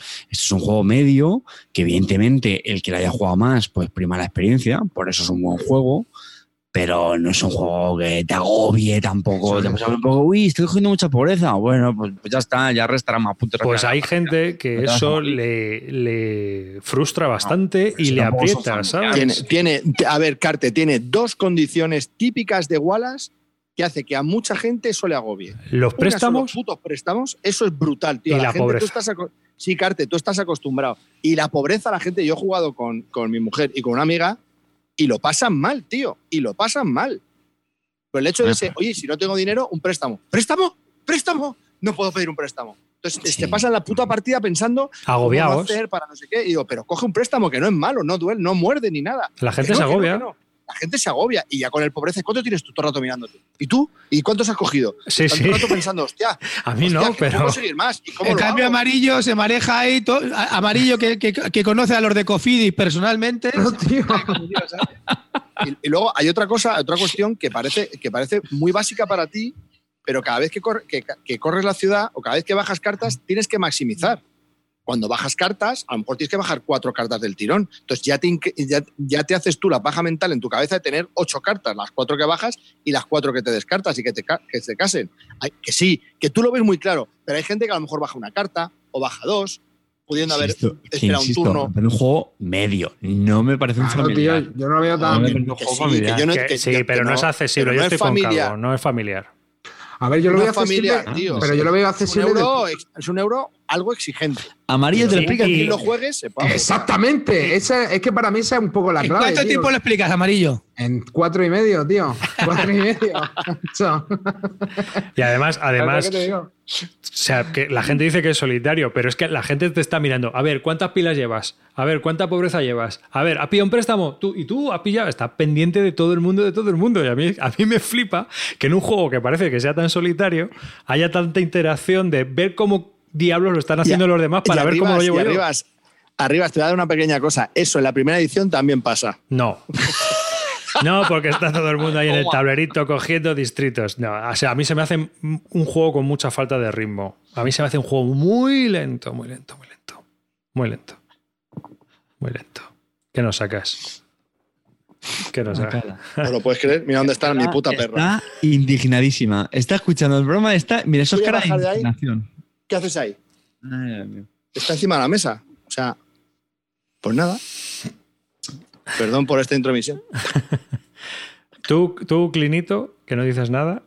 Hombre, Clinito ver, pasó con la furgoneta eh. del, del Instituto Barton y desahució a los pobres. O sea, fíjate la. Para construirse un jacuzzi. que vamos a ver. mm, A mí es un juego que la primera edición, estoy de acuerdo contigo que el tema del, del tablero lo estropeaba. Tampoco veo tantas, tantísimas diferencias, pero es verdad que al tener, primero, mejora el tema de los barrow porque te da movilidad, van saliendo los que van saliendo, no, no están todos disponibles como, como podían estar sobre un tablero, aquí no, aquí es diferente, entonces eso te da un poco de agilidad a la hora de la partida. Con lo cual, ahí para mí lo mejora. No veo tantísima diferencia, como dices tú, que sea brutal, pero sí que es verdad que es una mejora en el sentido de que es más dinámico. Y lo que sí que me parece interesante es el tema de cómo, cómo manejar tu ciudad a través de hacer pilas y según las pilas que tengas vas pillando pobreza o no. Eso es muy curioso a la hora de manejar cartas. En un juego de hora y media que es muy entretenido y que, que, cumple su papel. ¿Me dices que es de mis favoritos de Wallace? No, pero, pero está bien. Ah, mi favorito mío tampoco, pero está bien. Sí. Mm. Pues a mí sí, es de mis favoritos. A mí me parece un juegaco tremendo. Es de mis cinco juegos favoritos de Ever. Dime, Carte. Un, mini apunte que creo que has dicho de la segunda edición, además, es que los, los, barrios estos que estamos comentando, que son cartas, creo que algunos también tenían como una especie de habilidad especial, ¿no? Sí, cada, uno. Cada uno. Pues no todos, no todos. Algunos tienen alguna habilidad, otros no. Sí, algunos tienen. Sí, y eso sí, eso sí, que en los otros tenías que construir siempre de una cierta manera y alguna, había algunos más interesantes que otros. Y en la segunda edición salen al azar, salvo los tres primeros que son los starters, el resto salen al azar. Y bueno. Por cierto, pequeña encuesta rápida y cutre arte de los juegos de Wallace, pero los de la vieja, los de la vieja escuela, como este. Es decir, a mí me parece cremita, esa portada me, encanta. Me parece la portada en concreto no lo sé, pero lo que es el estilo de. ¿no? Eh, a mí me encanta. Las fichas, las fichas de la moneda. ¿Cómo, se, llama, ¿cómo se llama el autor? ¿Cómo se llama el autor de que pintaba siempre a Wallace? El, el, del arte gráfico, tenía un nombre, pero. ¿Os acordáis? ¿Te acuerdas o no? Voy, voy, voy, voy. Vale, seguir hablando, ahora lo digo. Bueno, ¿a vosotros os gusta? Sí. Me encanta, a mí me encanta. Pues, a mí hay gente que... le parece la mayor mierda del mundo, lo digo en pues, serio. hay gente que le, odia este tipo de ilustraciones. Peter Dennis. Sí, sí, Peter Dennis, sí. Me encanta, tío, te lo juro que de verdad que me gusta, lo siento, pero. sí me gustan. vamos, me das entre el ISK y este, vamos, no hay color. Y también os digo una cosa, chicos, el, el arte del antiguo Brass que está tan denostado, a mí no me parece tan feo, tío. A mí tampoco. A, mí me gusta. Sobre, todo el del tablero con el nuevo, que es feo de cojones. El del tablero del antiguo y las cartas del antiguo, tío, no las veo feas tampoco. O sea, lo que te digo, o sea, yo el juego no lo veo feo particularmente, vamos. Saca el Struggle of the Empires también, ¿o no lo tienes? No, ahí me has pillado. Eso lo tengo yo por ahí también. ¿Cómo se llama Denis que me has dicho? Eh, Peter Denis. Peter Denis. Joder, la verdad que a mí me encantaba, tío. Yo no sé, la gente le tiene bastante manía, no sé por qué, pero a mí me, parece que he hecho. Sí, que es verdad que, por ejemplo. las cartas son muy chulas, las que hace, tío. Sí, a mí las cartas del brand me encantan, tío. O sea, no las veo feas, tío. Una carta con un mapa, tío, una ubicación, tampoco tiene más historia. Se ve claro, todo bien. No sé. Bueno, pues me, habéis sorprendido. Mira, mira, que iba a estar solo. Mira, mira el del Struggle of the Empires, tío. Qué chulo que es, tío. Me este encanta. Age of Industry. Ah, Age of Industry es que son feas de cojones, madre mía. Oye, el, el Tiner Strike lo pinta, lo pinta otro, ¿no? Lo pinta un primo de Harald Lieske, ¿no? Porque ese sí que es feo, ¿no? Steel Driver también, Steel Driver. El Negratas ese ahí en toda la portada. Buf. Joder, macho, vaya portadas. Ah, la portada ya podemos entrar más en, en, discusión, pero. Bueno, pero el, esa, estilo, el estilo Oye, pero mira, esa portada, el, ponla de Byzantium un momento, ponla de Byzantium, arribas, arribas, ponla de Byzantium. a mí esa me gusta. arribas, arribas, ponla de Byzantium. Esa portada se mea en todas las portadas de GMT que sacan. ¿Cómo se llama el, el, autor de, de la, del que, el Roger de GMT? ¿Qué? El, el, Magowan, el, el viejales. Pues esta se mea en todas las que hace Magowan, que son igual de feas. Joder, eso sí es un despropósito, tío. Hombre, McGowan es un máquina del copy-paste, ¿eh? Sí, pega un recorte del paint y te lo pega con McGowan ese tío, ¿qué años tiene? ¿80? Es que porque, debe recortar con cúter y pegar y luego hacerle una fotografía al fotolito. Y hacer hace fotocomposiciones. hace fotocomposiciones. 80 tenían los 90. De hecho, hizo el, cursillo con Fileclum y encima a las 12 de la noche, vaya tela. bueno, venga, va a querer hablar Clint de su mierda. Vamos a hablar de la mierda de Clint, digo, de Clint. Eso, que, al final se queda sin hablar. La voy a hacer corta, la voy a hacer cortita y al pie. no has hablado tú corto. No puede ser corto, no puede ser corto, tío. No puede ser corto. Venga, dale, Clint. A ver, voy a hablaros de los Mars. Quiero, quiero esa, esa ficha. doble. Vamos a hablar de On Mars, un juego de Vital La Cerda ilustrado prolijamente por Ian O'Toole, no, no tan prolijamente, y publicado por Eagle Griffon Games en España, Maldito Games, y con una duración estimada de 90 a 150 minutos y 1 a 4 jugadores. Vale. Eh, eh, mm, hablando de los componentes, los componentes son los típicos de siempre de toda esta casa. Ya os he hablado de son componentes de calidad. El Kickstarter salió a buen precio, salió a 85. Lo que me parece un disparate es el precio de ahora, que creo que son 130, puede ser. 125. El, el PVP.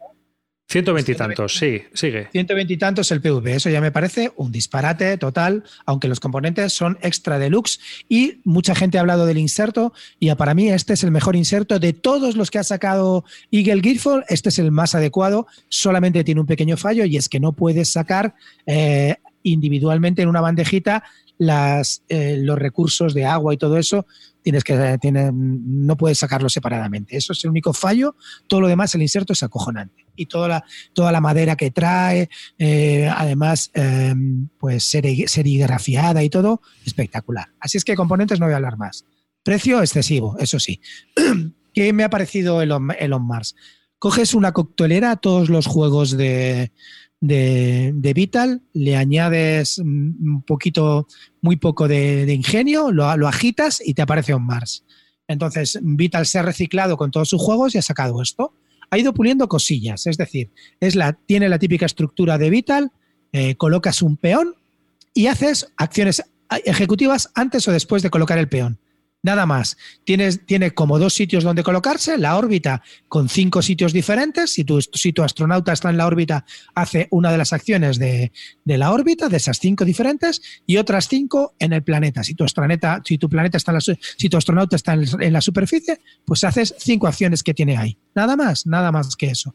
Luego, aparte de eso, pues tiene la típica forma de ir rascando puntos de, si vas haciendo complejos, pues vas colocando eh, tu cubito que luego te van dando, dando puntos en las puntuaciones intermedias. Estas puntuaciones intermedias se hacen a través de cumplir unas necesidades que tiene la colonia de edificios. Todo esto, ¿qué me ha parecido? Eh, para mí ha limado varias cosas. Ha limado eh, con respecto a lo que tenía el Galeries y el Lisboa es que la gente podía interrumpir, interrumpir tus acciones. Tú hacías tu acción principal y ellos se podían unir a hacer también tu acción, con lo cual los turnos se alargaban enormemente. Ah, para mí esto ha sido un acierto. Ahora no es. Es, tu turno, haces tu acción y una acción eh, ejecutiva antes o después de tu acción punto y pasa al siguiente. No hay interrupciones de turno, con lo cual gana mucho en fluidez con respecto a otros juegos, como os he comentado, Lisboa o el propio... De Gallerist. De. Otra cosa que también ha, pulido más es que en el Gallerist era un juego muy procedimental, tenías que leer cada acción para no olvidarte de las cosas. Aquí, eh, aquí es mucho menos procedimental. Las acciones son más claras y no tienes que estar completando, mirando una lista de cosas que tienes que hacer. Son mucho más fáciles y más intuitivas. Y luego pues tiene lo de siempre, moverte por el tablero, hacer puntos, conseguir en la órbita cosas que luego vas a poder desarrollar en la superficie. Todo esto está enlazado automáticamente, pero bueno, eh, pues está enlazado automáticamente pues porque tú lo ves así, porque la verdad que el tío se ha preocupado y es verdad que este es un diseñador que crea primero eh, sobre un tema y luego desarrolla las mecánicas. Y eso sí, sí que, sí que es verdad que se ha ha, tratado de, unirlas, pero que no deja de ser un juego abstracto para mí. Eh, el juego está muy bien. Eh, cosas que os voy a comentar, cosas que, que no, que, no, que, no, que no os van a gustar si no sois Eurogamers. Eh, pues para mí el juego, a pesar de que puede ser, de que tiene una explicación larga, puede ser entre 45 y una hora, pero es fácil de jugar, luego no es fácil de, empastar todas esas mecánicas y poder eh, que el juego hacer que fluya mm, muy en tu cabeza, ¿sabes? Hasta que pilles el rollo tienes que pasar una o dos partidas. Entonces, eso ya te puede echar para atrás. Luego, es difícil encontrar a gente para jugar este tipo de juegos. Es un juego duro, verdaderamente es un juego duro, y no es fácil de encontrar a gente. Entonces, si eres un tipo a los que le gustan los euros medios o, más ligeros o incluso un poquito duros, pues este va a ser difícil que encuentres un grupo, salvo cuatro locos como los que tenemos aquí o los que somos muy tal, pues que, quieran, que quieran jugar a este juego. Eh, cosas que, también, eh, que también veo.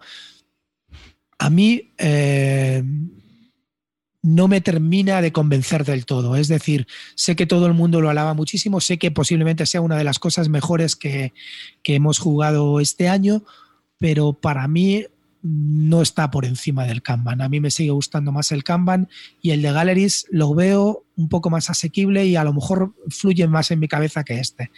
Es verdad que este me está, me ha costado, no es que me cueste meterlo, sino me cuesta fluir, fluir en la partida. Las partidas para mí no, no fluyen todo lo que, lo que tienen que fluir y hay demasiado AP. Es verdad que, que las partidas que he jugado se me han ido a las tres horas y en eso en los otros juegos de Vital pues no, no se van de tanto de tiempo. Y no sé, así... ¿qué Joder, más? tres horas. Uf. Sí, se va a tres horas. Y una, pregu- una pregunta, Clint. Eh, el hecho de. A ver, porque a mí, por ejemplo, Kanban sí que es un juego que me gusta bastante, ¿no? Pero yo creo porque Kanban, tío, es, dentro de lo que cabe, es un juego sencillo en el, desde el punto de vista que las acciones son muy atómicas, de que haces la acción, juegas y, y la dificultad un poco está en, en cómo están relacionadas las acciones, ¿no? Por así decirlo. ¿No? Es difícil cuadrar el combo porque necesitas eh, tener muchas cosas, eh, o sea, necesitas tener requisitos previos para poder activar otras acciones. Digamos que en este las acciones son más enrevesadas o no son tan elegantes, no, igual por eso te gusta menos. Las acciones, de, en realidad aquí hay más acciones que en el Kanban. En el Kanban había poquitas acciones, ¿vale? En Kanban creo que hay cinco o seis acciones, no hay más. Sí, sí, Aquí no, aquí, eh, aquí son cinco por un lado y cinco por otro. Y lo que sí que veo en este es que, bueno, hay, hay una parte de, de control en el tablero, de colocarte también bien en el tablero, de ir desarrollándote conforme vayas desarrollando la colonia, buscar, hay, hay un tema que es el desarrollo de las tecnologías, que es muy interesante, porque las tecnologías las tienes tú y las vas subiendo, pum, las vas desarrollando, es decir, subiendo en un track y esos track al final donde se queden son puntos de victoria que te llevas, pero las pueden utilizar todos y a coste cero para el que la utiliza, simplemente a ti te da el beneficio de poderla subir más en el track o llevarte un oxígeno. Con lo cual, eso es curioso, eso está muy temático. Ya te digo que el tipo es verdad que desarrolla a través de un tema. Entonces, me ha gustado el, esfuerzo que ha hecho para, para crear, ¿no? Entonces, todos los tipos de edificios, el ciclo de los edificios, cada edificio eh, requiere un, requisito eh, para poderlo construir que el anterior te lo da, o sea, es como un ciclo de, edificios que, que- cada uno requiere un, recurso diferente, pero que están relacionados entre sí. Luego también eh, tiene una cosa con los científicos que puedes conseguir, pero no son fáciles y- y te permiten hacer las acciones ejecutivas gratis. Luego además te permiten puntuar. Es decir, que la forma de puntuar en el tablero es muy curiosa, es fácil y no tiene mucho misterio. Es verdad que ha ido al grano, ha pulido, pero para mí ya te digo que no me termina de, de- de llegar a mi top, siendo un gran juego. Sí que es verdad. Entonces me preguntáis, ¿este juego lo recomiendas? Y te voy a decir, no, no lo recomiendo. Porque la gente que nos gusta Vital ya lo hemos comprado. A los Eurogamer que, no, que estamos en este rollo ya lo tenemos. Si tú eres una persona que duda entre comprarlo o no, no te lo compres. De verdad, no lo compres, juégalo, pero no lo ¿A compres. ti no te parece no- un chocho lo de las acciones ejecutivas en las cartas, en tu tablero individual, las interacciones que se hacen, que tienes que elegir eh, y no, no produce un poco eso de AP que estás mirando? Eso no Sí, juega una tiene partida, mucho AP, ¿eh? eso es lo que te he dicho. Eso son cosas que, que- que estoy, que, que estoy comentando, que el AP es, es, grande. Y están sacando fax, que esa es otra. ¿Sí? Sí, No, no sí, porque hay cartas de avanzadas que no entiende la gente cómo funcionan, cómo interactúan. Con respecto, eh, estaban hablando el otro día del tema de la tecnología. La carta que te hace mover el rover con la tecnología que haya más alta de movimiento del rover. Sí. Y, y entonces eh, decía la gente que eso había que pagarlo. Yo entendía que no, porque claro, si no, está- no estás usando la tecnología, estás usando la carta. Lo que ocurre es que la carta te permite usar una tecnología, que es distinto. Sabes que cuando utilizas la tecnología de otro jugador, Nosotros lo Gana. jugamos así, que cada vez que se utiliza la tecnología de otro jugador, sea con carta o lo que seas, tiene no, que pagar. Pues ha dicho la cerda que no, que con la carta no se paga. Joder. ¿Ves? O sea, tiene, tiene fax. O sea, que pasa ser un euro. Esto parece el combat ese No, de. no, Vamos a ver, que yo, yo, yo- siempre os lo comenté, no, no era de coña, os dije que no es un juego tan fácil. La gente hablaba de que es un juego facilísimo y que lo ve todo muy claro en el tablero, y es mentira. Es decir, yo estoy seguro que tu primera partida arriba fue verlas venir, Buah. porque estás ahí diciendo Estaba allí. ¿qué O sea, coño estoy haciendo aquí? no te puedo decir muy bien qué hice, la verdad. No sé. Claro. A ver, yo, yo Porque las- no te fluye tanto, porque Claro. yo te digo, a que tú entendías cada acción. Sí, sí, sí, está muy claro. perfectamente. Pero cómo, cómo enlazabas engrana todos. Eso Claro. todo junto, no hay un dios que lo entienda, que si los científicos por un lado, la- Claro. los cohetes por el otro, la- los, Sí. los muñequitos ahí que tenías que poner con los edificios avanzados por otro lado, era complicado verlo. Yo creo que este juego mínimo tres partidas. Sí. Dime, Calvo. Yo, llevo, yo ya llevo cinco, ¿eh? Yo entiendo entonces que este no es un juego que recomendarías para alguien que no tiene una cerda y que se quiera introducir porque No, es no, novedad. No, no, No, es no, novedad, no. ¿no? Yo tampoco, a ver, ¿eh? yo, yo- a mí, yo soy sincero, a mí es un juego que me encanta, yo os lo he dicho. Posiblemente sea de lo mejor que he jugado este año. Me dices, ¿lo recomiendas a la gente? No, no lo recomiendo. Ah, yo No, no, no te decía eso, no te decía eso. No lo recomiendo, jugar una cerda. No, a alguien que quiera jugar un la cerda, yo le recomiendo varios juegos. De Galleries, uno de los Escape Plan, también me parece un buen juego para iniciarte con la cerda, de Galleries. Y el Lisboa me gusta a mí mucho, pero es- reconozco que es muy abstracto. Pero el Viños también me parece un gran juego para iniciarte. Esos tres van y- perfectos. y el el Kanban, ¿no, te lo recomiendo Sí. porque el Kanban necesitas que alguien lo controle y te lo explique. Porque el Kanban, ponerse cinco tíos a jugar sin saber, es un chocho. Vale, más preguntas. ¿Este es de 2 a 4 jugadores? Sí. ¿De escala igual de bien a 2 que a 3 que a 4? Sí, ¿O tiene escala bien. óptimo? Escala bien. Esto tiene, esto la verdad que lo hace bien el tío. El juego escala bien.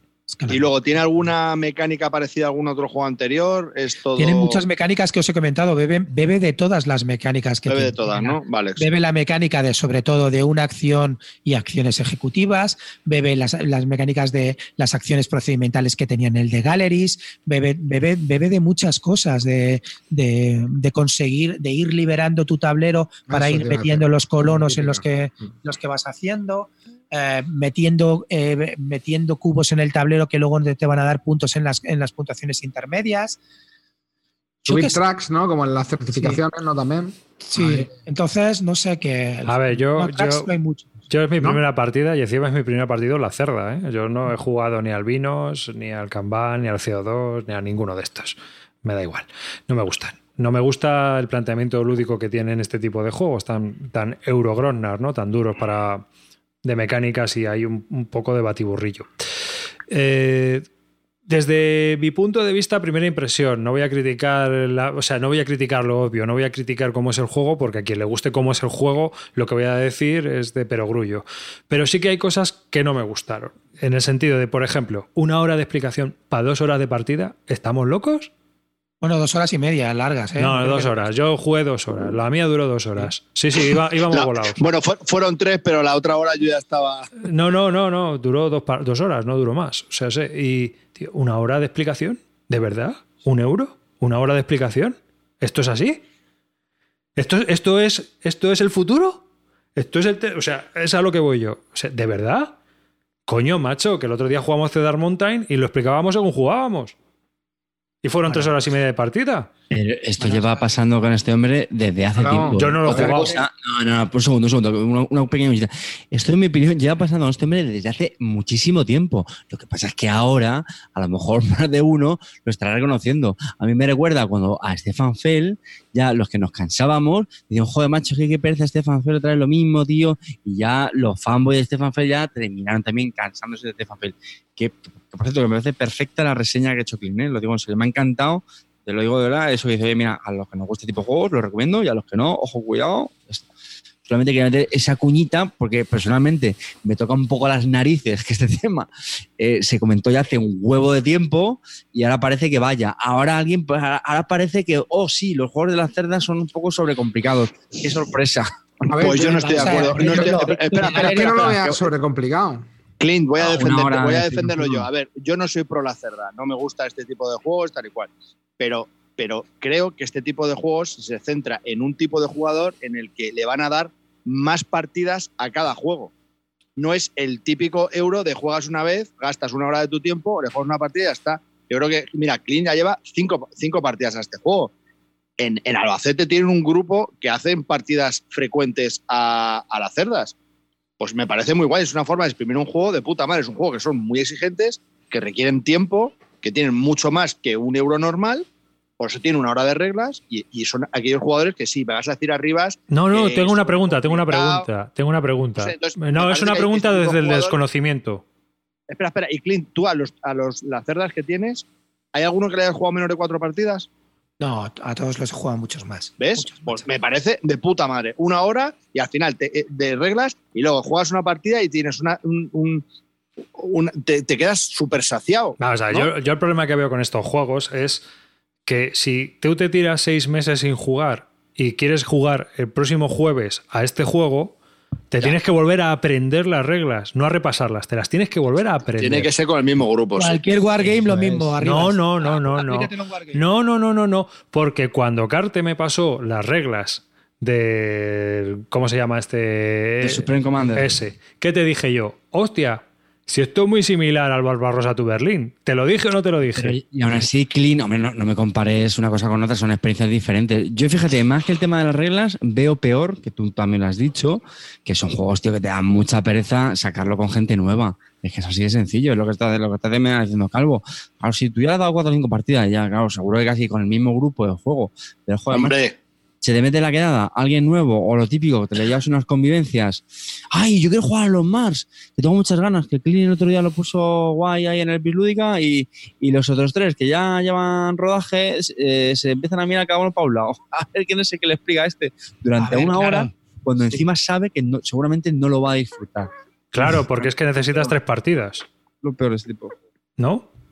Y de hecho, que A ver, yo, yo el problema que veo, yo el problema que veo también, eh, habla, con el ritmo que llevamos ahora de ciclo, de, de- de ciclo lúdico, es decir, que a los más le quedan 15 días hasta que salga la próxima novedad, que solo va a haber mesa, porque la gente solo quiere jugar al último que ha salido, no estoy de acuerdo. pues yo te digo que sí. No, Pues no lo- porque es la cerda. Y los lacerdas son un, un grupo de juego distinto, yo creo. Hay gente que juega a las cerdas y le gustan mucho las cerdas Pero- y quedan para. No es el típico euro que. No, yo no estoy muy de acuerdo. De hecho, A ver, el Grifo yo- lo sabe y por eso pone los precios que pone a este. a este Yo, yo, este yo os- ah, quería comentaros una cosa. A ver, yo digo por qué no lo recomiendo. Porque la gente que nos gusta ya lo hemos comprado, ¿vale? La gente que ya estamos o ya estábamos en el Kickstarter o lo acabamos de entrar. Claro. Entonces, eh, lo tengo clarísimo. Entonces, ¿me- ¿lo recomiendas para jugárselo con un jugón? ¿Con un, con un tipo que acaba, que tienes que volver a explicar? Pues a lo mejor no. Depende cómo, depende cómo, cómo vaya y la- el ánimo que tenga. Ahora, nosotros lo que tengo es que en el grupo en el que estamos tengo suerte y nos gusta mucho los la cerda y jugamos mucho a la cerda. Y nos gusta jugarlo y, sacar juegos. Ahora, em, me dices, eh, ¿le tienes que explicar el Lisboa a alguien? Y me muero, porque el Lisboa es súper abstracto, me ha pasado ya varias veces. Y yo, por ejemplo, con Catumarus, que está en la asociación esta y, y muchas veces quedamos para jugar o lo que sea, él me dice, oye, yo muchas veces le digo, oye, si quedamos para Lisboa con gente que sepa, si vas a jugar con gente que sepa, ni me acerco.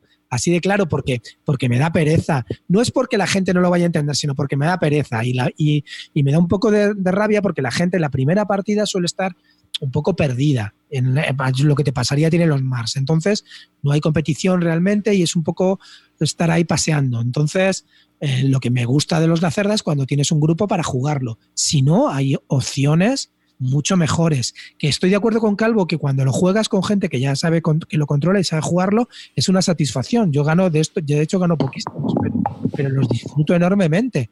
Y sí que es verdad que en esto lo tengo que reconocer, es un tío que, que los juegos no podréis decir que son euros que no están mecánicamente bien, bien pensados porque eh, y temáticamente, porque es verdad que un tío que desarrolla de esta manera, es decir, que primero que coge un tema y luego lo desarrolla, todo lo ha, lo ha- lo ha sido, lo, ha- lo ha hecho así y sus juegos son súper originales, empezando incluso por el propio Escape Plan. Hombre, este muy original, muy original no es.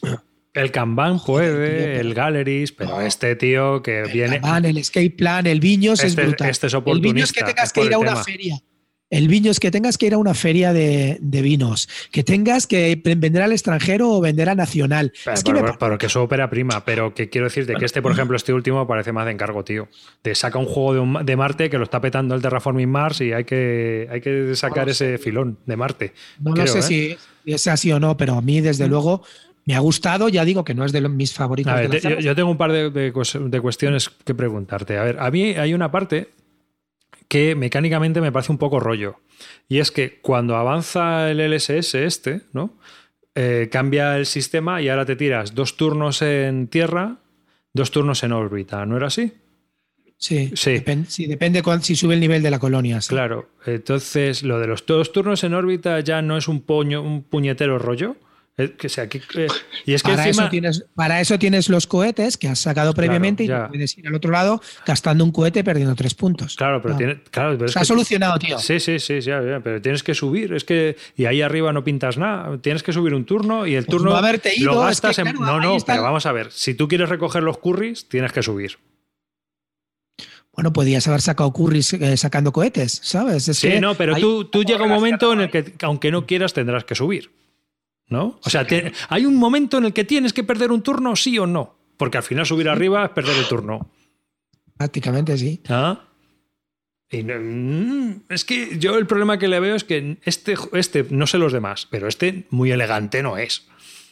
A mí me parece, bueno, a mí no es de los más elegantes que tiene, efectivamente, no estoy de acuerdo, pero no me parece que no sea elegante. O sea, mm, hay cosas que ha pulido más, como lo que te digo, lo del tema de no interrumpir los, los turnos, que eso me pareció un coñazo en los otros. Aquí no, aquí fluye más y a lo mejor puede que, que el tema de la órbita y tal, a mí eso me parece divertido. O sea, tienes que pensar mucho cuando tienes que ir y, y optimizar ese tiempo. Es que depende, porque a lo mejor subes y es que ya no queda ni en el supermercado ya no queda nada. Entonces, No, es que al supermercado nadie va, Ya. es difícil vayan al supermercado. Ya. Pero más que nada, sobre todo a coger cartas. Tienes que ir a coger Claro, ya, cartas. ya, sí, no, o sea, coger cartas. Ya, lo que pasa es, mira, en la partida que jugamos, que jugamos con Tavo, le salió un combo y se llevó, hay una, dos, tres, cuatro, cinco, seis cartas, ¿no? Pues él se llevó tres de golpe, haciendo un combo, que le salió. Le salió, le salen esas cosas y se llevó tres. O sea, quedaron tres cartas para los otros tres jugadores. O Bueno, luego que- cuando sube el nivel de la colonia se reponen, ya eso lo sabes, ¿no? O sea, Sí, sí, pero claro, cuando sube el nivel de la colonia. Ahí ya. Como te pide la primera partida como nosotros, en plan torpe. Así que. ya. Sí. Es que bueno, es que ya depende de lo saco que vayas. Yo es que, claro, por ejemplo, las últimas partidas, como ya estoy jugando con gente ya medio pro, yo me quedo, me sigo quedando el último, ¿eh? Juego, Mm. se me da fatal. Pero, pero sí que es verdad que. vamos, ¿Alguno más lo habéis probado? Mm, no. No, pi. No. ¿Y cuánta rejugabilidad tienen estos juegos de la cerda? ¿Tienen mucha? O sea, es decir, llegas a las 10 partidas sobrado y seguimos. Sí, sí, sí. ¿Hay alguno Para que se sí. quede corto? ¿Cuál es el más bajón de, de todo esta, este grupo? ¿El Escape Plan? A ver, no es que sea más CO2. bajón, es que, plan es, el- es que para mí el CO2 es el peor de la cerda con, con mucha diferencia, a años luz de los demás. Escape Plan me parece que es un juego que, tiene, que mezcla unas, unas, unas cosas muy curiosas, que es el tema de, una peli, de escaparte de la ciudad, de conseguir hacerlo y, lleva- y eh, romper los, pisos francos donde tengan la pasta, conseguir pasta de los negocios. Está muy bien, muy temáticamente muy bien hilado la forma de escapar de la policía me encanta. Lo que pasa es que no es el nivel que tienen los otros. Aún así me sigue gustando bastante. A mí, por ejemplo, ese me gustó menos. El Kanban me gustó más. Pues es que Kanban lo veo muy, muy fino al juego ese. Lo veo bastante elegante, de hecho. O sea, porque por lo que he comentado antes. Yo a casi todo el mundo le digo que el mejor es el muy bien Kanban. El vinos y el Kanban. Vinos, Kanban, vinos. El Galleries está muy bien también. El Galleries es un juego muy curioso. y- Ya hay cuatro más bipolaridad en las opiniones. ¿eh? Yo no lo juego. El problema del Galleries de lo que dices tú, lo de interrupción del turno, ¿no? No tiene eso. Sí, eso es lo único malo. Eso es. mm. ¿Y tú a este le vas a dar calvo o es que ni te llama la atención? No, es que no, no soy muy la cerda. O sea, tuve el. ¿Cómo se llama? Jugué al Viños, no me gustó nada, nada de nada. Eh, tuve el Gallerist y lo jugué tres partidas y a mi grupo tampoco cuajó y tampoco lo quería tener para mí. Y no he vuelto a, no, no he probado ninguno más de este tío. Me gustaría probar el Kanban, pero vamos, que si no lo pruebo no me voy a morir, ¿eh? A mí, por ejemplo, me- dice, aquí está diciendo Murdocus que el peor es Lisboa. Yo creo que Lisboa es un juego que es un poco abstracto, pero tiene una mecánica muy chula, que es el tema de las cartas. A mí me gusta mucho. Y yo creo que Lisboa es un muy, muy buen juego cuando, cuando la peña entra un poco en las partidas. A mí me parece de mis favoritos, eh, sinceramente. Mm, Lo que pasa es que sí que entiendo, entiendo y no, no lo discuto, que posiblemente sea el más abstracto de todos los que estamos hablando. Mucho más que, que, por ejemplo, del Galleries, de Viños, mucho, muchísimo más que, que un Mars. Entonces, mm, es, es verdad que tiene ese- ese- esa pega hasta poder hacer un poco clic en la partida, pero, pero también es un juego que a mí me, me gusta mucho, bastante. Y si tuvieras que hacer tu ranking, A ver, mi ranking es Kanban, eh, The Galleries on Mars, eh, Lisboa, Escape, no, Li- Li- no, Viños, Lisboa, Escape y el CO2 es eh, el último. mm. ya veo. Pero el CO2 lo jugarías. No, no, es- eso no me apetece jugar. O sea, es el último y aparte no. Encima, no, eso, no- eso es un diseño fallido, vamos, para ti. Para mí sí, para mí sí. La gente ahora dice que el nuevo, que no sé qué, pero no me apetece. No es un Y juego. al Yo penúltimo juego sí lo jugaría, ¿no? Al penúltimo que has dicho sí lo jugaría. Al Escape, sí, sí. El Escape, además es que el Escape es, es un juego que es, es, es ver una película de estas, tío. Es, es ver el, el- el juego este, ¿cómo se llama? El Vice City. El Gran Theft Auto Vice City es, es exactamente igual, tío. Quizás tienes sea el, el dis- más largarte distinto, de la ciudad. ¿Qué? Que, que quizás sea el, el juego que, que no entra dentro de su colección habitual. Bueno, ¿no? pero tiene sus cosillas típicas de la cerda, como los desbloqueos, sí. esos del tablero y toda esa Sí. historia. Ves que, por Sí, ejemplo, ahí me pero toca- quiero decir, esto de lo de la historia esta, que es como... O sea, no es el típico euro... A ver, es que es lo que, Él. lo que dice Clint tiene razón. El tío los temas los mete bastante bien en los juegos, tío. Y él, por ejemplo, en este estaba bien metido. Otra cosa es que a mí se me hiciera un poquillo farragoso alguna cosa. Pero, pero el tío mete bien los, los temas. A mí lo que me mata, a mí lo que me mata, y me van a matar por esto lo diga, es los minijuegos, tío. A mí me parece que es una eh, sucesión. Es una sucesión de minijuegos No, que hace que no me meta en la partida, porque por lo menos los que he probado, que hace que no. No sé, no me termina a mí. Me, parece, me pasó con el Viños y ahora de repente vamos aquí, ya vamos allá, y ahora es como. joder. Joder, macho, el Viños, tío. Yo, yo que me dedico al el tema. Igual. o sea, me parece brutal. Ya te digo que un tío que haya pensado en ir al banco para pedir préstamos y, no poder sacar el, préstamo en cash. Lo tienes que luego, para poder sacar el cash, tienes que ir otra vez al banco. Eh, ir a hacer una feria comercial, eso me parece brutal. Hacer una parte para la importación, otra para vender eh, barato eh, en nacional. Es que me parece, tío, o sea, un, tío y luego la forma de fabricar los vinos, metiendo, no sé, metiendo, metiendo casas, enólogos. Es que me parece, tío, un ejercicio, en serio, de verdad. Y- alucinante. y yo nunca entenderé lo de, eso de los minijuegos del viño, yo nunca lo entenderé. Joder, son diferentes acciones y es que aparte Claro. muchas tienen relación entre No, sí. mira, mira, minijuegos no, pero por ejemplo, este On Mars, yo sé, me imagino que Calvo se refiere, por ejemplo, yo en el On Mars este vi, uno, el mancala del tablero, dos, la carrera con los rovers, ¿no? Tres, el set collection de los edificios, las tecnologías, que al final son mecánicas distintas en uno eh, que, que vas seleccionando siempre con acciones, pero que al final son mecánicas distintas, ¿no? No hay subasta, pero es, yo creo que te refieres a eso, ¿no? Una cosa así. Pues parece que has descrito el Trajan. Sí, también. ¿no? Si es que el Trajan me parece lo mismo. Una comunión ahí de festival del humor que Sí, no en esta parte del En tablero se hace esta cosa, en esta otra parte del tablero se hace de otra manera. El otro se hace juega así. Aquí se hace de otra manera. Es como, joder, macho, en serio, tío. Es que es como un wargame con, No sé. con mucho cromo, ¿sabes? O sea, Sí, en cada parte del tablero se hace de una manera distinta. Entonces, O sea, como, no, ¿y como- aquí cómo era? Aquí como tiene que haber no sé qué, pues mira, mira, meto este minijuego con estas reglas, ¿no? O sea, es, eso a, es- eso, a eso me refiero con mini, minijuegos. Es como en algunos juegos en el que aquí la subasta es con el puño. Aquí la subasta no, esto es eh, hablando y el que te. es Como, joder, macho, es que no me voy a acordar de lo que me. Como el mil, ¿te acuerdas del mil? No sé si habéis jugado al sí. Era, cada cosa era de una manera distinta y. Hablando de las distancias, ¿eh? Pero que cada cosa era de una manera distinta. Entonces, ¿y aquí cómo había que hacerlo? Ah, aquí hablando, va, vale. Y aquí no, aquí con el puño cerrado, joder, vale. Y cada vez que llegaba uno era como, ¿y este cómo va a ser? O sea, no sé, y al al final hace A que. ver, yo no sé si eso lo dices, por ejemplo, por el de Galleries, pero el de Galleries temáticamente es mucho, ma- mucho, o sea, tienes que descubrir un autor, lo está No, no, diciendo más, de más Galleries. mini, más, más minijuegos, digo, en el viño. Esperamos, que no soy un referente para hablar de la cerda porque solo he probado un par de juegos. Pero a mí la sensación que me ha dado es esa y no me gusta por eso, porque me parece sobrecomplejo que sé que le tengo que dar mil partidas para que todo forme parte, o sea, para que todo se integre en mi cabeza. Y, y si no, lo veo como mm, un batiburrillo de minijuegos, en mi sensación. Pero que, repito, que estoy, me voy a llevar las hostias a- como panes, porque sé que la gente no lo piensa así.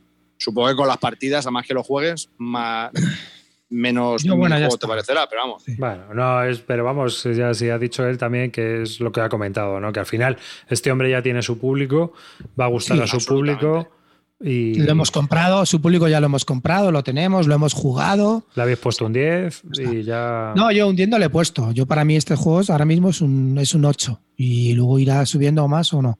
Pero ya está, está bien, ya no, no tengo ningún problema. Oye, ah, quiero hacer una, una recomendación. ¿Me dejáis? Sí, claro. Ya que estamos supuesto. hablando de, de Marte y tal. Quiero, Clint recomienda. quiero recomendaros un cómic, ¿vale? Sobre planetas, viajes en el espacio y, mil cosas. Ah, eh, Es, eh, son como varios ciclos, pero el que primero se llama, eh, se llama es Aldebarán. El cómic se llama Aldebarán. El autor es, es, un brasileño afincado en Francia que se llama Leo y es un típico cómic de la BD francesa, de la bande cine, que es un cómic eh, pues, donde nos hablan de aventuras en un planeta que se llama Aldebarán. Aldebarán fue conquistado por la Tierra y desde hace 100 años no se han puesto en contacto con ellos, eh, con los colonos que estaban en Aldebarán y entonces mandan una misión de la Tierra a ver qué pasa en Aldebarán el, de verdad tenéis que verlo, son aventuras de las de toda la vida, unos paisajes alucinantes, súper bien dibujados. Em, eh, hay, hay lo, que, lo, que, lo que tienen este tipo de cosas, mundos por descubrir, a fauna impresionante, flora que te quedas alucinado, los dibujos del planeta, un misterio que resolver en el planeta. Muy, muy interesante. Si de verdad no conocéis nada de cómic europeo, eh, os recomiendo, son varios ciclos, pero el primero es, se llama el de Barán, vale poco dinero, vale 25 euros me parece, y vienen cinco tomos, que es un chollo increíble. Lo cada tomo normalmente en Francia vale entre 15 y 16 euros. Por, cinco, por 25 euros te pillas cinco tomos. Luego tiene, tiene varios ciclos eh, de, este mismo autor que se llama, luego está Betelgeuse, Antares y Supervivientes. Eso, esos cuatro son alucinantes, pero con que os leáis el primero, Aldebarán, seguro que ya pasaréis luego a Betelgeuse, a Antares y a los Supervivientes. Pero de verdad, si tenéis la oportunidad, os gusta la ciencia ficción de, la, de toda la vida, aventuras y, y mundos por descubrir con un dibujo claro europeo, vais a alucinar. De verdad, es un viaje alucinante. No lo dudéis. Bueno, y con esta recomendación y la sintonía de amarillo nos despedimos de este podcast. Un saludo de David Arribas, gracias por estar ahí y gracias a toda la gente en el directo que ha aguantado hasta tan tarde, porque aquí son las doce y media cuando estamos terminando de grabar este, este podcast. Jodas. Sí. Bueno, a la Clinito, despídete. Pues nada, chicos, muchas gracias. Eh, siento que hayáis llegado hasta, hasta tan tarde, pero espero que lo hayáis pasado, lo hayáis disfrutado, porque la verdad que me lo he pasado muy bien. Muchas gracias. ¿eh? Vale, amarillito. Bueno, chavales, como siempre, un placer estar con vosotros. Así que venga, nos vemos a la siguiente con juegos peores y todavía más intrascendentes de los que he comentado hoy. Vamos. Calvo. Bueno, yo espero para el siguiente programa tener algo más de tiempo para poder prepararme el juego que quería hablar, porque hoy ha sido un poco toda burrillo porque no me ha dado tiempo a hacer nada. Pero bueno, que yo también me lo he pasado muy bien. Siempre tengo mucha pereza para grabar y luego al final me lo termino pasando pirata. Y nada, que muchas gracias a todos mis compañeros de mis contertulios, que son unos cracks a todos por estar ahí, a los oyentes, a los que lo veis, a los que lo escucháis, a los que lo saboreáis. Pues eso, que muchas gracias por estar ahí, os queremos y a la Bisludic Army, a pagar, a pagar, a pagar. Chao. Vale. Dime, Davidito. Que mm, yo me voy a despedir a lo grande, parafraseando al gran Napoleón. Merci beaucoup y